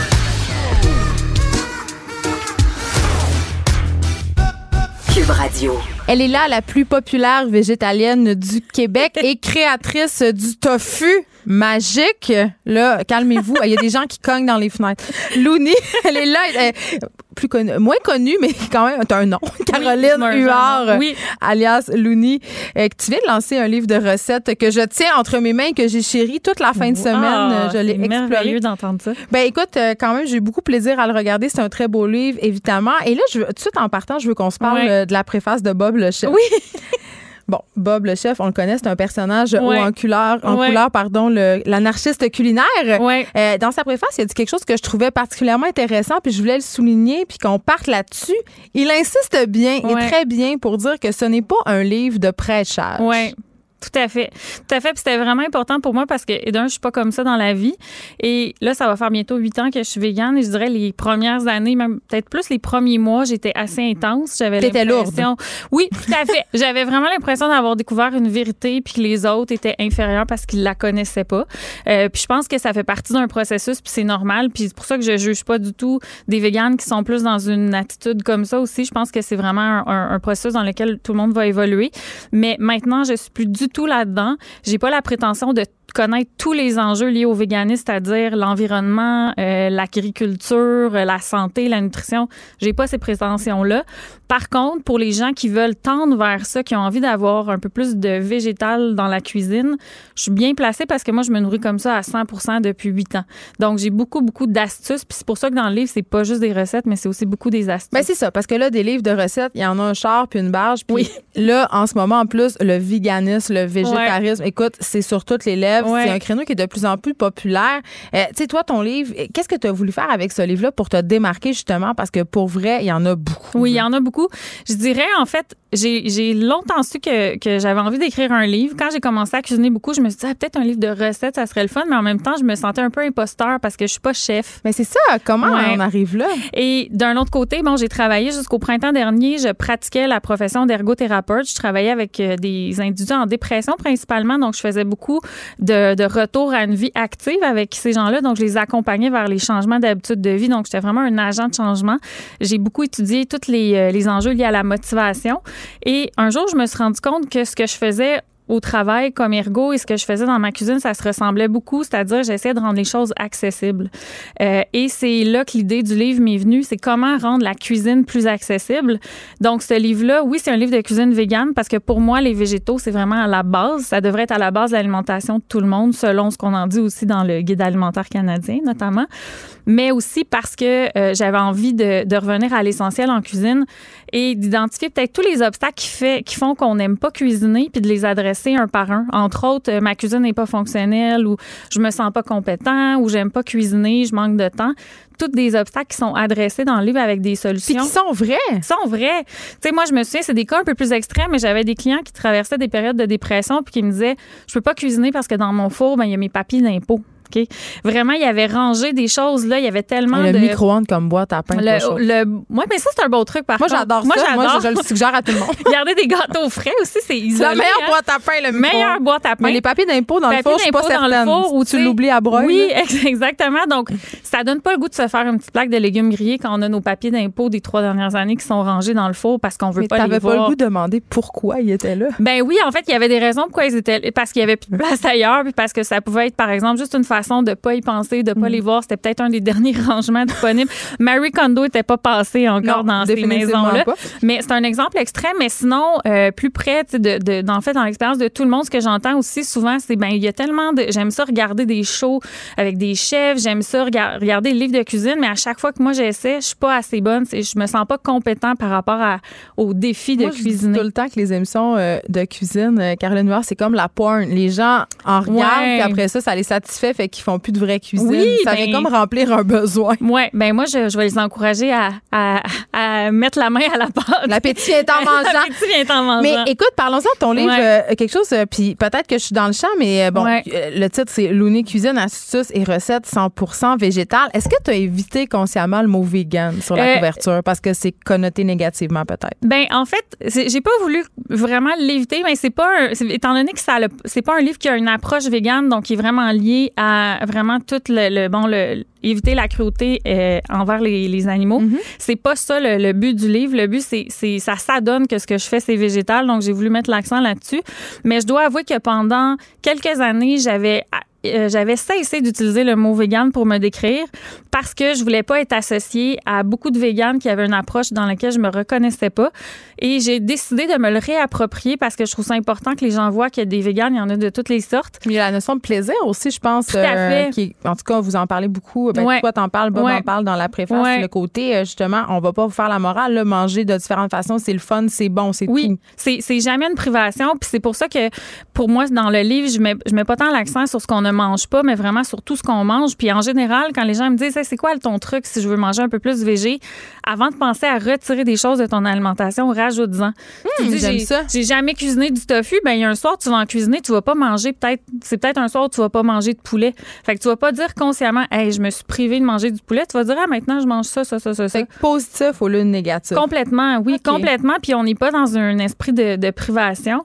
Puis un autre, po- un autre point aussi dans le livre, pour moi qui est important de rendre tout ça accessible aussi, c'est dans la, ben, dans la façon que c'est présenté, les recettes. Euh, Moi-même, j'ai de la difficulté à suivre une recette. Mon attention me le permet pas nécessairement. Je me perds dans les ingrédients. Donc, il y a vraiment un effort qui a été mis. Les ingrédients sont vraiment rassemblés Hmm. Non, par étapes. Donc, pour les gens qui se sentent incompétents puis qui disent ah c'est trop compliqué la cuisine, ça peut vraiment être un bon point de départ. Puis après ça, ça peut leur donner plus de confiance en cuisine. OK, parlons-en des ingrédients, Oui. Caroline. Parce que, OK, là, quand il est question de cuisine Ouais. bio, puis de livres de cuisine en général, là, moi, je suis tout le temps en train de me demander, bon, là, j'ai-tu besoin de 1000 ingrédients qui coûtent 1000 pièces Ouais. d'aller dans 1000 magasins d'aliments bio à l'autre bout de la ville pour pouvoir faire une recette? Parce que ça, j'avoue que c'est quelque chose qui gosse en général dans les Mm. Ouais. livres de recettes euh, plus spécialisés, style végétarien ou Ouais. vegan. Dans mon cas, dans, en fait, dans le livre, pas du tout. Il y a un seul ingrédient qui se trouve pas nécessairement facilement en épicerie, qui est un sel euh, qui goûte le soufre, en fait, qui va donner un petit goût d'œuf un peu au tofu. Mais il est complètement superflu. On peut prendre du sel, puis c'est juste qu'on n'aura pas ce petit plus-là. Mais tous les ingrédients se trouvent en épicerie. Donc, pour moi, c'était vraiment C'est pas les, au, chez Avril, là. Non, c'est une non, non, épicerie de gens normaux. Là, Ouais. peut-être faut pas dire ça. Non, puis moi je suis moi, tu sais, moi je suis ambassadrice pour métro, puis tous les ingrédients on les trouve dans des métros partout au Québec. Et si jamais les gens les trouvent pas, qu'ils en fassent la demande parce que c'est vraiment pas des ingrédients complexes, Tu sais, des choses comme le tahini par exemple. Mais, mais mettons, le sel qui goûte le soufre. Oui, On le prendrait où, mettons? Euh, on peut le prendre euh, chez Épices de Cru par exemple, c'est là que je Mais l'achète. pas sur Amazon. Mais on peut l'acheter, on peut l'acheter en ligne. Des peut-être des épiceries spécialisées en ligne, des produits importés. Ça nous vient d'Inde, si je me trompe pas. Oh là là. Euh, donc c'est un produit qui est pas local, mais c'est tellement une petite quantité. Mais Et encore sûrement là, cultivé dans le plus grand, dans le plus grand respect des travailleurs. et dans la joie de vivre. bon. Écoute, il y a beaucoup de façons de manger végétal. Ouais. Puis moi, je suis un peu mêlée, là, parce que Ouais. dans ton livre, il y a des. Bon, végétarien, on sait. Végétalien, on comprend mieux. ouais. Là, quand on parle de pesco végétarien ou de pan virard ou de pan vivant, moi, je je suis perdue, là. Oui. Je, je suis vraiment, là, peux-tu me démêler? En fait, végétalien, c'est quelqu'un qui se nourrit de végétaux. Donc Ça, c'est bon. Ouais. Jusque-là, je suis. Végétarien, c'est quelqu'un qui ne mange pas de chair animale, donc pas Mais- de mais viande. pesco? Pesco végétarien, c'est des gens qui mangent du poisson aussi et peut-être des fruits de mer. Donc, des traîtres. Euh, oui. oui, c'est des gens qui, qui, sé- qui sélectionnent quels Mais c'est animaux. pas des euh, flexitariens, ça? Ben oui, aussi des flexitariens. En fait, c'est des gens qui vont occasionnellement manger de la viande et le reste du temps euh, qui vont euh, qui vont manger végé. Panvivore, c'est un terme qui n'existe pas. C'est Bob Bon. le chef qui l'a inventé. J'étais là. Je pense qu'il faisait la. Tu sais, comme les gens qui sont pansexuels sont, aiment tout. En Ah, fait, lui, il disait Moi, je suis panvivore, je mange de tout. C'est un peu c'était j'aime ça. Moi, je trouve que c'est très inclusif. Fait que j'adore ce, ce, ce propos-là. Mon livre s'adresse aux panvivores, en fait. Ben, je s'adresse trouve ça très bien parce qu'on dirait que c'est moins épeurant. Tu nous as dit tantôt euh, que tu n'étais pas chef. Non. Est-ce que tu as un peu le. Tu sais, avant de faire ça, est-ce que Mm. tu avais un peu le syndrome de l'imposteur? pendant longtemps euh, et plus maintenant parce que pour moi en fait je me suis rendu compte que la cuisine c'était pas quelque chose qui était réservé aux chefs euh, tu sais au même titre que si on veut se faire une coiffure à la maison on n'a pas besoin d'être un coiffeur professionnel pour le faire on a le droit d'avoir un intérêt pour ça puis d'apprendre puis de faire quelque chose qui va nous convenir Euh, puis je me suis en fait je me suis mise en danger j'ai participé à des compétitions culinaires dans les dernières années et à chaque fois j'ai gagné devant des chefs même donc je me suis dit ok peut-être que peut-être que même si j'ai pas étudié là-dedans, peut-être que j'ai quand même un certain talent. Es une autodidacte. Oui, exactement. Puis je me dis, si moi, je suis capable de le faire, beaucoup de gens sont capables de le faire. Il faut juste vraiment réunir des conditions gagnantes, c'est-à-dire avoir euh, une cuisine qui est fonctionnelle, pas des papiers d'impôt dans le four. faut avoir... Idéalement. Idéalement. Il faut se donner la peine aussi, puis il faut, faut se, se, rendre disponible aussi. Si on décide d'essayer une nouvelle recette, il faut s'assurer peut-être d'avoir l'énergie mentale pour le faire. Peut-être pas après une longue journée au travail. Peut-être pas quand tu reçois 12 personnes, genre. Non, exactement. C'est pas le temps d'essayer du nouveau. Mais avec euh, mon livre, en fait, j'ai voulu donner plein d'options faciles, justement. Là, il faut qu'on se parle du fameux tofu magique. Oui. Parce que là, les gens ont comme une histoire d'amour avec cette recette-là. OK? Un, il faut que tu nous expliques pour ceux qui connaissent pas le tofu mm-hmm. magique, c'est quoi? Ouais. Puis pourquoi ça pogne autant? Oui. En fait, ce que c'est, le tofu magique, c'est une recette de tofu très simple qui se prépare en une dizaine de minutes si on le fait à la poêle. Ça ne nécessite pas de préparation, on n'a pas besoin de le presser, de le faire mariner. On n'a pas besoin de planifier ça dans notre horaire de la semaine. On peut mhm. décider de préparer ça, puis dix minutes après, c'est prêt. Et ce sont des bouchées de tofu, donc du tofu qui est défait à la main, avec quelques assaisonnements tout simples, dont de la sauce soya, du sirop d'érable. Et c'est enrobé dans de, la, dans de la levure alimentaire, qui est un, en fait un champignon euh, inactif, une levure inactive qui goûte un peu fromagé. Mhm. Donc, ça me donne des petites bouchées qui s'apparentent un peu au poulet. Et c'est vraiment délicieux. Souvent, les gens qui me disent qu'ils n'aiment pas le tofu ou la texture du tofu vont adorer ça. Le commentaire que je reçois souvent, c'est Ah, même mon chum a aimé ça. Donc, ça, je me dis OK, on a, on a réussi quelque chose.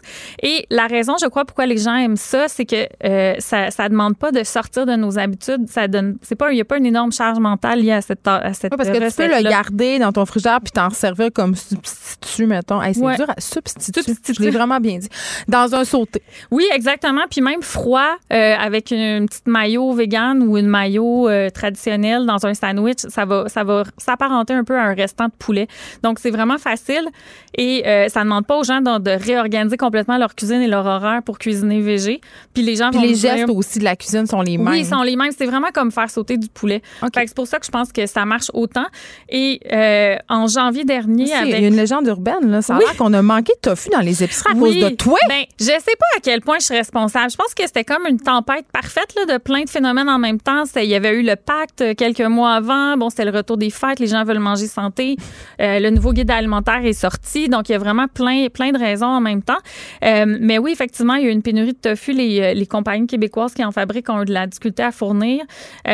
puis, ça, ça, a coïncidé en même temps. Je dirais qu'il y a comme trois influenceuses, YouTubers qui en ont parlé sur Instagram en même temps en janvier. J'ai eu comme 10, 15 000 nouvelles abonnées. Puis, je dis nouvelles abonnées parce que c'est principalement des femmes mm. qui ont commencé à me suivre en l'espace d'une semaine ou deux. Et je recevais en janvier, je passais environ trois heures par soir, certains soirs, à répondre aux questions des gens sur le tofu magique, à repartager leurs photos de tofu magique. Donc, et maintenant encore, ça m'arrive souvent dans la rue, je me fais reconnaître. Ah, c'est toi la fille du tofu magique? Oui, effectivement. Écoute, il faut que je te fasse une confession. Oui. Je suis désolée. OK? bon, je l'ai essayé, le tofu magique, OK? On m'en parlait tellement. Moi, j'aime ça, le tofu dans la vie. Je n'ai pas, pas, pas de, de préjugés contre ça. J'ai pas tant aimé ça. Mais c'est correct. Attends, mais attends, je pense que j'ai trouvé la raison. Je pense que j'ai trouvé la raison, OK?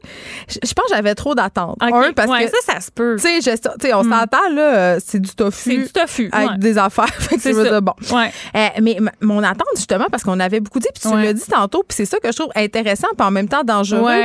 Ça goûte un peu le poulet. je mm-hmm. pense que c'est une erreur qu'on fait quand on essaie d'essayer le végétarisme de dire, ah, ça va être pareil. Oui, exactement. Je pense qu'il faut la, la l'aborder comme faut le prendre pour ce que c'est exactement. Puis tu sais souvent moi je fais des comparaisons avec des aliments qu'on connaît. Tu sais dire ah, c'est un peu comme du fromage c'est un peu comme du bacon c'est un peu comme du poulet. C'est dans le principe. Exactement c'est juste pour de dire le concept est un peu le même. Est-ce que le goût est exactement pareil? Le tofu magique honnêtement selon peut-être le type de levure, le type de Moi, c'était la sauce. Je pense que j'aurais dû la sauce, j'aurais dû la Mais la sauce, en fait, elle est obligée. Euh, non, exactement. Mais juste le tofu en soi, ça dépend encore là de la, du type de tofu, bon, du type de levure, tout ça. Euh, moi, souvent, je l'ai fait goûter à des gens qui m'ont dit, ah, c'est pas moi qui ai dit que ça goûtait le poulet, on me le dit. En fait, moi, je me souviens plus tant ce que ça goûte le poulet parce que ça fait trop longtemps. Mais c'est vraiment une petite bouchée qui, qui, euh, qui est satisfaisante. Mais encore là, euh, moi non plus, je suis pas de, de, de celle qui veut dire, hey, tu vas voir, c'est exactement la même chose. C'est plus, regarde, c'est intéressant, c'est ce que c'est. Tu sais, il y a rien qui va gagner jamais contre la viande. On s'entend là au niveau du goût. Mm-hmm. C'est comme comparer des pommes avec les oranges, mais quand même, on est dans une société en ce moment, on est en train de se questionner sur l'industrie, euh, cultures, tout ça. Mais toi, euh, bon, évidemment, tu es vegan depuis huit ans. Quand même, j'imagine que tu as une opinion sur l'industrie de la viande. Euh, oui, ben en fait, c'est vraiment pas une industrie que je peux soutenir euh, d'aucune façon. Euh, mais par contre, euh, tout ce qui est des, des euh, disons, des, de la viande qui serait des plus petites, tu sais, en, disons, en permaculture. La chasse, mettons. Ben, la chasse, en fait, moi, c'est un concept qui me dérange moins parce que c'est des animaux qui ont relativement une belle vie jusqu'à leur mort, en fait, tandis que les animaux d'élevage n'ont pas nécessairement une belle vie. Euh, mais encore là, je peux pas concevoir l'idée d'abattre un animal euh, Pour manger. non, exactement. Mais en fait, je le conçois, mais pour moi, euh, c'est pas quelque chose euh, que je serais capable de faire ou de même juste d'être témoin de ça. Je pense que je trouverais ça vraiment difficile. Mais je juge pas du tout les gens qui le font parce que j'ai pas le même bagage culturel, j'ai vraiment pas toutes les connaissances par rapport à, à ce que ça implique pour porter un jugement. Je sais juste que pour moi, ça me convient pas. Et je pense que collectivement, on doit revisiter notre relation à la viande pour faire des bons choix. Et moi, j'encourage toujours les gens à se renseigner simplement. Je veux pas leur dire ça c'est bon, ça c'est pas bon. Renseigne-toi. C'est quoi les processus derrière ça? Fais un choix éclairé pour toi. Ben, en tout cas, parce que moi, je, je le redis encore, là, j'en essaye plein des recettes Mhm. véganes. J'adore ça, des recettes végétariennes, parce que le plaisir de manger Ouais. et de cuisiner est là. Je pense que c'est là-dessus qu'il faudrait tabler. Puis je trouve que c'est souvent ça, l'erreur Mhm. euh, que le mouvement vegan fait, celui de d'y aller avec un peu la morale. Justement, tu sais, je, je parlais euh, Ouais. cette année à l'émission euh, du coup d'éclat de Ouais. PETA qui ont fait griller un faux chien sur un barbecue Mhm. devant la Tour Eiffel. Je sais pas jusqu'à quel point ça fonctionne, des initiatives comme ça. Je pense qu'un livre comme le tien peut faire beaucoup plus. Euh, Ouais. que des coups d'éclat comme ça, puis faire se sentir mal des gens pour des Mais- habitudes qu'ils n'ont pas vraiment choisies. C'est Ouais. tellement dans notre culture manger de la viande, tu sais. Puis ce qui arrive, c'est que quand on est quand on est mis devant, en fait, quand on, on, on se sent honteux face à quelque chose, quelqu'un essaie de nous faire, de nous humilier ou nous faire sentir coupable de quelque chose, on va avoir une réponse de stress qui va se déclencher. Puis sous l'emprise du stress, on peut avoir toutes sortes de réactions. On peut réagir fortement en essayant de défendre notre point de vue. On peut euh, décider juste d'éviter la question, de faire comme s'il n'était pas là. Puis à ce moment-là, ça, ça nous amène pas à réfléchir. On fait simplement, c'est trop inconfortable ce qu'on nous présente, donc on va simplement choisir de, de l'ignorer ou de pas y penser. Euh, puis je pense que, mais par contre, ça peut être des approches aussi qui vont nous faire bouger. Donc je pense que des approches, des coups d'éclat ou des, des approches un petit peu plus violentes entre guillemets peuvent avoir un impact sur certaines personnes à certains moments quand ils sont disposés à Ben, les ça. ados, là, moi, je sais que ma fille Mm. euh, consomme beaucoup de vidéos euh, de sensibilisation sur le véganisme. D'ailleurs, Ouais. quand j'ai ramené ton livre chez Oui. nous en fin de semaine, elle était très, très Ah, heureuse parce que elle, euh, bon, c'est quelque chose qui l'intéresse Ouais. beaucoup, le véganisme. Encore, faudrait, tu sais, faudrait qu'elle soit conséquente dans ses choix, là, parce que être aller manger un double Whopper après, c'est Ouais, c'est ça que j'essaie de En tout cas, moi, mais écoute, c'est un fort beau livre. J'invite vraiment les gens, euh, parce que moi, je l'ai feuilleté, j'en ai essayé. C'est quand même, c'est facile. C'est- vraiment. J'ai pas l'impression justement d'être dans la privation. Non. C'est, je, je, je vais pas utiliser le mot festif. Ah, je vais le dire. C'est un livre festif d'alimentation végane. C'est Oui. épouvantable. Euh, Looney. D'où ça vient, Looney? Looney, c'est UR en anglais, c'est mon nom de Ah! famille en anglais. Un looney, c'est une pièce d'un dollar. En fait, ça vient de là. Ça veut aussi dire un t'allais peu... me dire c'est le nom de ma chaîne YouTube obscure? J'étais comme bon. Non, je pense que c'était ma première adresse hotmail au cégep. C'était quelque chose comme ça que ça m'a suivi. Bien choisir son Des adresse hotmail au cégep. Mais c'est mon nom de famille en anglais. Puis looney, ça veut aussi un, ça veut aussi dire un peu fou là. Euh, puis moi, je suis quelqu'un de très très créatif, donc euh, je, tu sais, je suis bien à l'aise avec ce nom-là. Les gens m'appellent Looney, mes amis m'appellent comme ça. C'est plus original que Caroline. Ben, vous allez le trouver facilement, en tout cas, avec sa belle couverture jaune et ta belle face sur le dessus. Toute souriance. Looney Cuisine, astuces et recettes 100 végétales. C'est publié aux éditions KO. Merci Oui. d'avoir été Ben, avec merci nous. Geneviève. Et je dirais, soyons panvivores. Soyons pas en vivant. De 13 à 15. Les effrontés. entrevue avec Sylvie Gagné, qui est experte de vécu et bénévole à l'organisme Mouvement Personne d'abord du Québec métropolitain. Et là, on se parle quand même d'un sujet délicat, la vie amoureuse des personnes vivant avec une déficience intellectuelle. Bonjour, Madame Gagné. Bonjour. Écoutez, euh, c'est difficile pour tout le monde de se trouver un amoureux ou une amoureuse. Là, je vais pas dire une âme sœur parce que c'est un concept auquel je crois plus ou moins. Euh, mais évidemment, je peux imaginer, c'est peut-être un préjugé que c'est plus difficile pour les personnes vivant avec une déficience intellectuelle ou un handicap de trouver quelqu'un avec qui partager des moments ou partager sa vie. Moi, je dirais que non, parce que Oh. on est quand même, quand même comme une déficience intellectuelle. On est des personnes d'abord, comme tout le monde. On peut, on peut trouver l'amour comme, euh, comme une personne qui n'a pas de déficience intellectuelle. Donc, il y a quand mon préjugé est faux. Là. Il y a- Oui, il est très faux parce que on est, on est capable d'avoir des, des, des amoureux ou des amoureuses, même si on a, même si on a une déficience intellectuelle, là. Ben, c'est, euh, OK, parlons-en de ces fameux préjugés-là. Euh, qu'est-ce que vous entendez le plus souvent? Ce sont quoi les préjugés à propos de la vie amoureuse des gens vivant avec un handicap? Ben, il y en a qui disent qu'ils sont, qu'on sera pas capable de vivre en appartement, qu'on a, qu'on pourra pas avoir comme dans des enfants, ils pourront, on pourra pas avoir, ils pourront pas avoir, on pourra pas avoir d'enfants. Ça c'est toute, euh, ça c'est toute une mauvaise réalité parce que même si on a une déficience intellectuelle, on est capable d'avoir des enfants comme la plupart du monde, des femmes qui n'ont pas de déficience. Mais quand même, j'imagine qu'il doit y avoir euh, des petites différences. Par exemple, euh, est-ce que vous avez des enfants, Madame Gagné? Oui, j'en ai un. OK. Puis quand euh, vous étiez enceinte, est-ce que vous aviez peur qu'il souffre, euh, lui ou elle aussi, d'un handicap? Non. Pas du tout. Non, pas du tout, parce que j'avais j'avais confiance en la vie, puis j'avais confiance aussi au Seigneur qui qui me qui me le qui me l'a donné. Puis si ça avait été le cas? Ça aurait été le cas, je l'aurais gardé quand même. C'est pas à cause qu'il y, a, qu'il y, a, qu'il y aurait un handicap, que n'importe quel handicap que je le donnerai en adoption. Voyons. Ça se fait pas. OK. Euh, TVA Nouvelle, la semaine passée, a fait un reportage sur un jeune homme de Rivière-du-Loup qui vit avec le syndrome d'alcoolisation fétale. Ça, veut dire que pendant qu'il était dans le ventre de sa mère, sa mère a consommé d'alcool et on sait que ça peut donner des circonstances qui sont, somme toute, assez graves et conséquentes. Euh, et là, ce jeune homme-là, il cherchait une personne pour partager sa vie. Et là, ses proches utilisaient les réseaux sociaux pour essayer de l'aider. Est-ce que vous avez vu ça passer? Euh, moi, comme tel, j'écoute pas les nouvelles, mais je dois avoir d'autres mondes qui l'ont vu. Je... Parce que le Moi, je l'ai vu un peu sur Internet. Oui, parce qu'il a utilisé un site de rencontre spécialisé pour les personnes qui ont une incommodité, euh, incommodité pardon, oui, physique, une déficience intellectuelle, une maladie chronique ou une paralysie. Ça s'appelle rencontreadaptée.com. Est-ce qu'il y a d'autres ressources pour aider les gens qui vivent avec un handicap ou une déficience intellectuelle à, pour rencontrer du monde, mettons? Là? Hmm, pour l'instant, moi, j'en, j'en vois pas. Mais vous, comment vous avez fait pour rencontrer votre mari? Moi, je l'ai rencontré que, que quand j'étais quand j'étais à l'école, euh, comme je l'ai vu puis euh, fait que ça a suivi son cours comme dans toute bonne relation traditionnelle, si on veut. Là. Ouais. Ben, mais je peux vous dire que le, le, le père de mon garçon, il est non-voyant aussi. Là. Fait que, fait que vous vous comprenez dans une certaine mesure. Oui. Puis est-ce que vous avez eu, puis là c'est peut-être une question indiscrète, là, mais est-ce que vous avez eu des commentaires autour de vous, par exemple de vos familles ou de vos proches ou même euh, dans votre quartier, dans votre ville? Euh, moi comme tel non, mais ma mère, elle me, ma maman, elle me parlait un peu parce qu'il voulait que moi c'était de, de, de, ma tendre enfance euh, que je voulais avoir un enfant.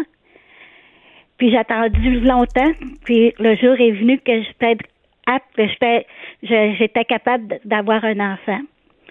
Mais à partir de, de là, ma famille m'a demandé à ma mère de me faire avorter. Parce que je, je voulais pas, parce que moi, c'était pour moi, c'était vraiment essentiel pour la, que j'aie un enfant, parce que j'aimais beaucoup les enfants d'abord. Puis moi, être mère, pour moi, ça a été le plus merveilleux cadeau que j'ai eu. Et là là. Mais quand même, il y a des personnes de votre famille qui voulaient que votre mère vous fasse avorter contre votre ouais. gré. Oui, mais j'ai pas voulu. J'ai pas voulu parce que je sais que cette affaire-là, il était de moi, de mon sang. Alors pourquoi le, le, le faire mourir? Et que vous étiez capable de l'élever comme une personne qui vit pas avec un handicap. Merci beaucoup. Sylvie Gagné, de nous avoir parlé. Je veux juste dire quand même, euh, il y a des organismes qui vont présenter des mémoires dans le cadre de la commission parlementaire sur le projet de la loi 18. Donc, c'est une loi qui va modifier le code civil, le code de procédure civile, la loi sur le curateur public et diverses dispositions en matière de protection des personnes. Et comme sujet, notamment, euh, il va avoir la chose suivante, les personnes sous curatelle, donc les personnes qui sont sous la tutelle du gouvernement plutôt qu'un proche, en ce moment ne peuvent pas se marier. Donc, on va suivre ça cette semaine. Ça commence demain. On s'arrête un instant. David Quentin est là après la Acheter une voiture usagée, ça peut être stressant, mais prenez une grande respiration. Et imaginez-vous avec un rapport d'historique de véhicule Carfax Canada qui peut vous signaler les accidents antérieurs, les rappels et plus encore. Carfax Canada. Achetez l'esprit tranquille. Écrivaine. Blogueuse. Scénariste et animatrice. Geneviève Peterson. La Wonder Woman de Cube Radio. Il est là, notre chroniqueur littéraire chéri, David Quentin, égérie du livre, libraire à la librairie Coabzone. Mon Dieu, je t'en forme. Bonjour, David Quentin. Bonjour Geneviève, ça va? ça va très bien. Écoute, euh, j'ai fini hier soir de lire euh, un livre que tu m'avais judicieusement conseillé et fait envoyer, Le deuxième mari de Larry Tremblay. Et là, et là David, faut qu'on s'en parle, je suis troublée. Je suis très troublée. ben écoute, euh, premièrement, euh, je veux juste dire aux auditeurs et aux auditrices qui n'en l'ont pas lu encore, c'est-tu sorti? Ça sort-tu bientôt? Peut-être même je suis mêlée parce que je l'ai lu Ah, avant. Aujourd'hui. Ben c'est ça. Bon, ceux qui ont aimé La Servante écarlate de Margaret Atwood, euh, la série télé qui est pas d'elle, mais une adaptation de sa série de romans, évidemment, vont aimer. C'est une espèce de dystopie aussi. Euh, en fait, euh, c'est comme si les femmes avaient pris le contrôle de la planète et dominaient désormais les hommes. Donc, après 2000 ans d'oppression, c'est enfin notre tour à nous, les femmes. Et là, je lisais. Puis je me disais, c'est pas que c'est très bien écrit, j'ai beaucoup, tu sais, c'est- quand même intéressant, mais je me disais, coudon, c'est-tu la manifestation de- du cauchemar des masculinistes? J'avais un malaise. Je, je, sais pas si je trouve que ça marche ou si je trouve que ça marche pas. Je, je, comme, je sais pas quoi penser de ce livre-là. Ben, en fait, euh, peut-être peut-être juste pour expliquer rapidement pour euh, auditeurs, auditrices qui connaissent pas euh, euh, Larry Tremblay, il faut dire que euh, c'est un poète dramaturge qui a publié en 2013 un livre qui s'appelle L'Orangerie. OK, il y a eu euh, beaucoup qui de a succès. remporté plus, ouais, euh, 100 000 copies vendues euh, au Québec, traduit dans une quinzaine de langues, prix des libraires, prix des collégiens. Donc, c'est un livre, un livre événement. Évidemment, c'est sous le signe un peu de la fable romanesque, donc livre avec euh, une, une réflexion sur la société, sur euh, l'acceptation, les inégalités. Donc là, il arrive avec ce livre-là, donc le deuxième mari. Puis moi, ce que j'ai trouvé intéressant dans, dans, dans ce petit livre-là, qui, qui fait peut-être c'est une plaquette, euh, moins, là. ouais, moins de 150 pages, c'est- je pense qu'il veut réfléchir sur la question du mariage forcé. Mhm. Euh, c'est quelque chose qui, arrive encore euh, partout dans le monde aujourd'hui. Euh, donc, c'est l'histoire d'un jeune homme qui s'appelle Samuel, qui vit dans une... sa famille s'occupe bien de lui, tout ça, et du, jour au lendemain, il apprend qu'il va être marié à une femme d'âge mûr. Et il ne sait pas c'est qui, donc il arrive tout à coup chez, chez cette femme-là et il s'aperçoit que c'est le deuxième mari, en fait, euh, qui a un autre mari plus vieux et lui vient comme le, le nouveau jeune fringant euh, dans le couple. Et ça crée évidemment euh, une, sorte, euh, une sorte de malaise et euh, c'est que c'est un drôle de livre. Il faut dire que Ben, c'est qu'il a décidé de jou- c'est qu'il a décidé de jouer le jeu, disons, euh, au, au complet en inversant les rôles, en fait, plutôt que de faire un livre où tu vois une jeune fille qui est mariée et là, l'horreur qu'elle subit, tout ça, il a décidé d'inverser pour rendre sa fable encore plus euh, ben, étrange et des fois, euh, je dirais, euh, montrer les rapports de pouvoir et en inversant les rôles, je crois que quand on le lit, ça devient, en tout cas pour moi, euh, ça devient encore plus euh, Absurde. Moi, c'est ça que j'ai trouvé. Parce, Ouais, parce ouais. que euh, là où j'ai trouvé ça particulièrement efficace, puis là, je, je sais que j'ai émis euh, des bémols au début de ta chronique, mais c'est pas des bémols dans le sens c'est un mauvais livre, c'est pas des bémols dans le sens. Mais c'est juste que je, c'est troublant dans le sens où je sais pas quoi faire de ce livre-là. Tu comprends? Je l'ai lu, ça se lit, Ouais. ça se traverse. Et évidemment, euh, Larry Tremblay a une écriture magnifique comme d'habitude. Euh, il sort de sa zone de confort aussi. Là, je trouve quand même que c'est un tour de force. Et c'est pas du stock auquel il nous a, il nous a habitués, ce, ce genre de récit-là. Larry Tremblay, malgré qu'il puisse être assez éclaté, là, si on pense entre autres à euh, Dragonfly of Chicoutimi, mettons, là, une de ses œuvres quand même assez connues. Mais euh, n'empêche que dans ce livre-là, le deuxième mari, je- le fait d'inverser les rôles. Moi, je, je- je disais à mon chum, on avait une discussion après euh, que j'avais fini de la voler, je disais, tous les gars devraient lire ça pour voir à quel point c'est absurde parce que dans le livre aussi, on euh, bon, dans cette dystopie-là, ça serait la barbe des hommes qui serait attirante. Donc, on oblige les hommes mariés à la cacher, comme on oblige un peu euh, les femmes mariées à cacher leurs cheveux, par exemple, ou à se raser la tête. Dans le judaïsme, où on, on oblige les femmes à se voiler quand euh, vient le temps de la puberté. Donc, on dirait que parce que les rôles sont inversés, on trouve ça encore plus con, puis ça peut nous mettre en pleine face l'espèce d'injustice, l'espèce de double standard, parce que ce petit gars-là, Samuel, est carrément groomé pour le mariage, c'est-à-dire que comme les femmes l'époque ou comme les femmes encore dans certaines sociétés, j'écoutais un, documentaire hier euh, sur Netflix à propos de trois femmes indiennes qui cherchent des maris. Je veux dire, toute leur destinée, toute leur vie est centrée sur ce moment charnière qui est le mariage et le montrer inversé, montrer que ce sont des hommes à la merci des femmes et les femmes se comportent comme de parfaits goujats dans le livre de Larry Tremblay, mais c'est particulièrement efficace. Donc, moi, je dis, je dis pas ne lisez pas ce livre, je dis lisez ce livre et faites-le lire à votre chum, sérieusement. Ben, ce qui est bizarre aussi, puis que j'ai aimé du livre, c'est aussi des fois tout le côté un peu presque étrange, pervers. Tu sais, il y a Larry Tremblay, c'est un écrivain quand même qui, qui a de l'expérience et il y a ce sens du détail, tu sais, même des scènes de, de rapports sexuels entre la femme d'âge mûr et le jeune, tu sais, il y a quelque chose de, il y a une perversité, il y a un côté malaisant, ça pourrait pas être, tu sais, euh, naturel ou quoi que ce soit. Donc, et, et aussi, lui, d'un autre côté, il y a- il y a- je ne veux pas sais, euh, voler tous ses punchs, mais euh, et à un moment donné, il essaie de se faire, il pense qu'il va séduire une femme plus jeune. Mm. Euh, donc, tu sais, c'est il y a toujours un. on- il, nous surprend, je trouve, du début à la fin du livre, et c'est ça la, la réussite, c'est qu'il joue le jeu jusqu'au bout. Et euh, moi, moi, c'est pas mon habituellement le genre de livre que je préfère, euh, mais je trouve que dans ce cas-ci, Larry Tremblay, c'est un des livres les plus attendus cette saison, et je trouve qu'il il réussit avec brio, avec le deuxième mari, à faire quelque chose de une réflexion qui est hyper pertinente à l'heure actuelle ou euh, sur euh, le, le rapport au pouvoir, mais aussi comment il y a ce plaisir de dominer l'autre souvent, euh, comment l'homme euh, essaie toujours de, de mettre son emprise sur la femme. Et là, en inversant les rôles, ça devient encore plus, on dirait encore plus troublant. Mais c'est ça. Puis moi, moi, j'avais juste peur, euh, puis c'est peut-être vraiment une paranoïa de ma part, que ça soit repris par les masculinistes, puis qu'ils nous disent Ah, vous voyez, là, c'est comme ça que ça va devenir si ça continue. Mais c'était mon, mon seul Ben, bénin. Évidemment, c'est une pas fiction. impossible. C'est pas impossible, Geneviève. Tu sais, tout, tout Ben, livre est, susceptible d'être interprété de toutes sortes de façons, mais je pense pas Mais que c'est pas la job de l'auteur, c'est ça. C'est ça. Bon, OK. Euh, mais lisez ça, c'est en librairie à partir d'aujourd'hui. C'est publié chez Alto. Un fort, euh, un fort beau livre, un objet étrange quand même. C'est ça. On sait pas trop quoi faire avec ça, mais lisez-le quand même parce que si ça suscite pas de discussion euh, chez vous, euh, c'est quasi impossible. Surtout, euh, dans la mouvance de la servante euh, écarlate, je pense que ce livre-là va particulièrement bien trouver sa place auprès de son lectorat. Même si euh, des lecteurs sont, connaissent moins Larry Tremblay ou sont pas fans, c'est vraiment un livre euh, que ça vaut la peine de lire. Là, tu nous parles d'un autre livre. Tu nous parles-tu du livre de David Goudreau, son nouveau livre Ta mort à moi?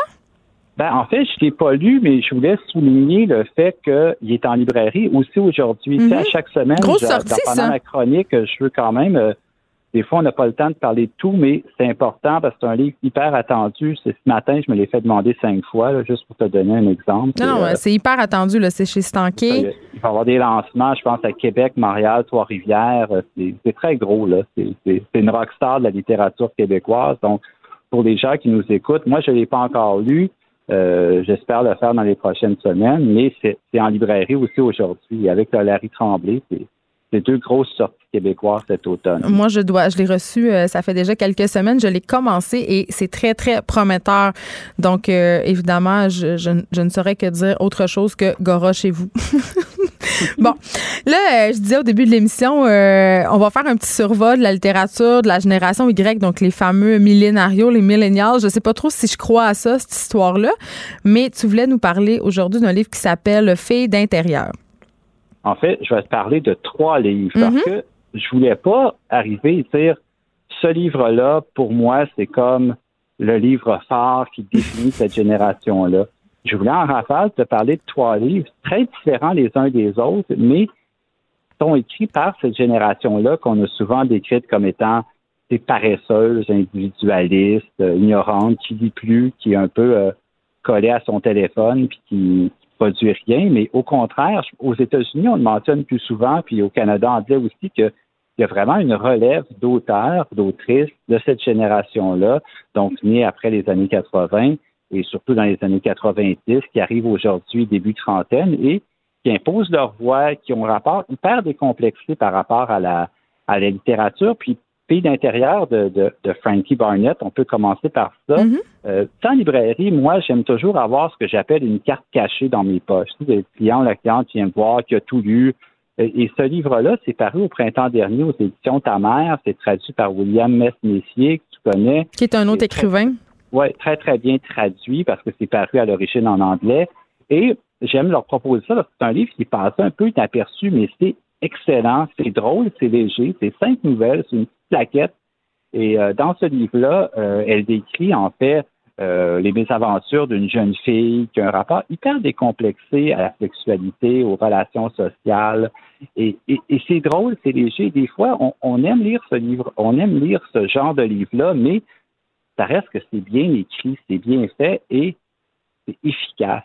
Et puis des fois, on a le goût de lire ce genre de livre-là. Et, moi, plusieurs personnes m'ont revenu me dire écoute, c'est vraiment une surprise, une découverte. Je n'avais pas du tout attendu à ça. Puis en plus, des nouvelles courtes, une petite taquette, ça sort super bien. C'est un exemple d'une voix euh, très, très forte que c'est son premier livre et j'ai très hâte de voir où elle va aller par la suite. Donc, euh, première suggestion. Puis, tu, tu, la, tu la classes euh, dans la littérature milléniale, non pas juste à cause de son âge, évidemment, mais à cause du fait que c'est une petite plaquette, puis que c'est très, très franc.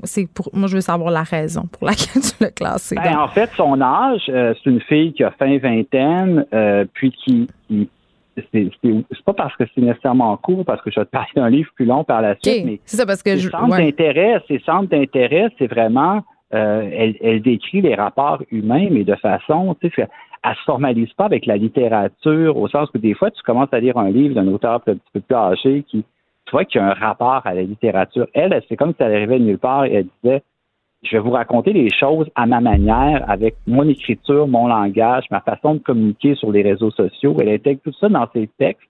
Et c'est ça qui fait la particularité puis la force, puis ça marche parce qu'il y a des livres qui sortent dans ce genre-là qui, des fois, pour moi, me tombent des mains.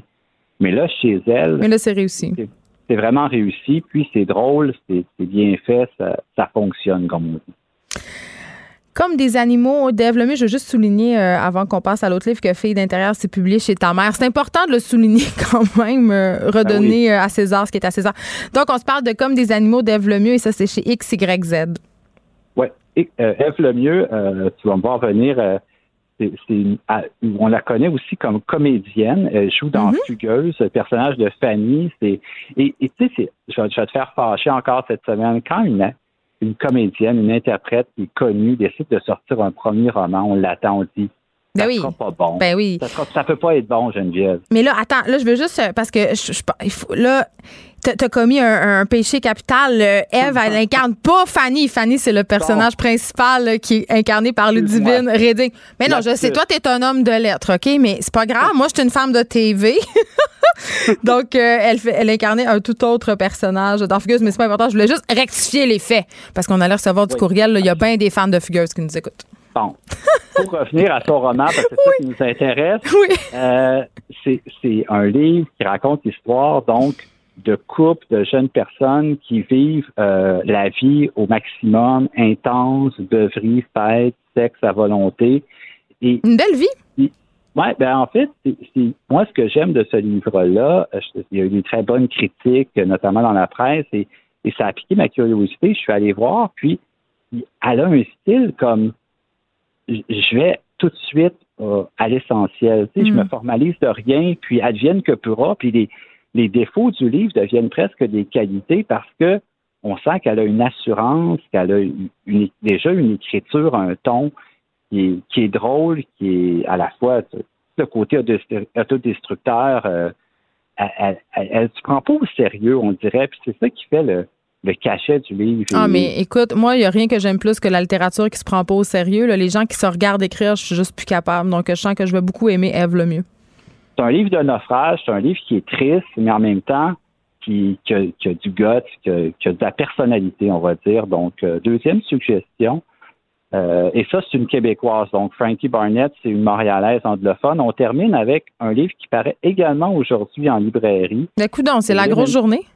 Oui, Liminal de Jordan Tanahill. Jordan Tanahill, c'est un Canadien anglais, euh, un homme de théâtre euh, qui a remporté plusieurs prix pour ses pièces. Euh, euh s'affiche comme étant queer, euh, vraiment qui aime provoquer. On, le décrit un peu comme l'enfant terrible de la littérature canadienne anglaise. Et Liminal, c'est son premier livre, donc un, espèce de livre autofiction hybride entre l'essai, le roman, où il raconte en fait euh, le rapport qu'il a avec euh, avec son avec son corps, la, la, notion de plaisir, mais aussi le, le, côté on va aller on va vivre euh, ici maintenant le, le, plus rapidement possible. Donc une sorte de dyssée personnelle où il se questionne beaucoup. Et, dans ce cas-ci, c'est pas un livre court, c'est un livre d'environ 300 pages avec beaucoup de réflexions et, je trouve que c'est un beau pendant euh, pour dire que c'est pas juste des, plaquettes ou des livres écrits euh, rapidement. Là. Il, y a, aussi euh, des auteurs qui arrivent avec des livres qui sont plus touffus, avec euh, beaucoup de réflexions. C'est des fois ça va vers la presque la, la philosophie un peu pop ou c'est une découverte, je pense, cet automne. Est-ce que c'est un premier roman? Son premier roman, lui, il vient vraiment du milieu du théâtre, de la performance. Donc, c'est son.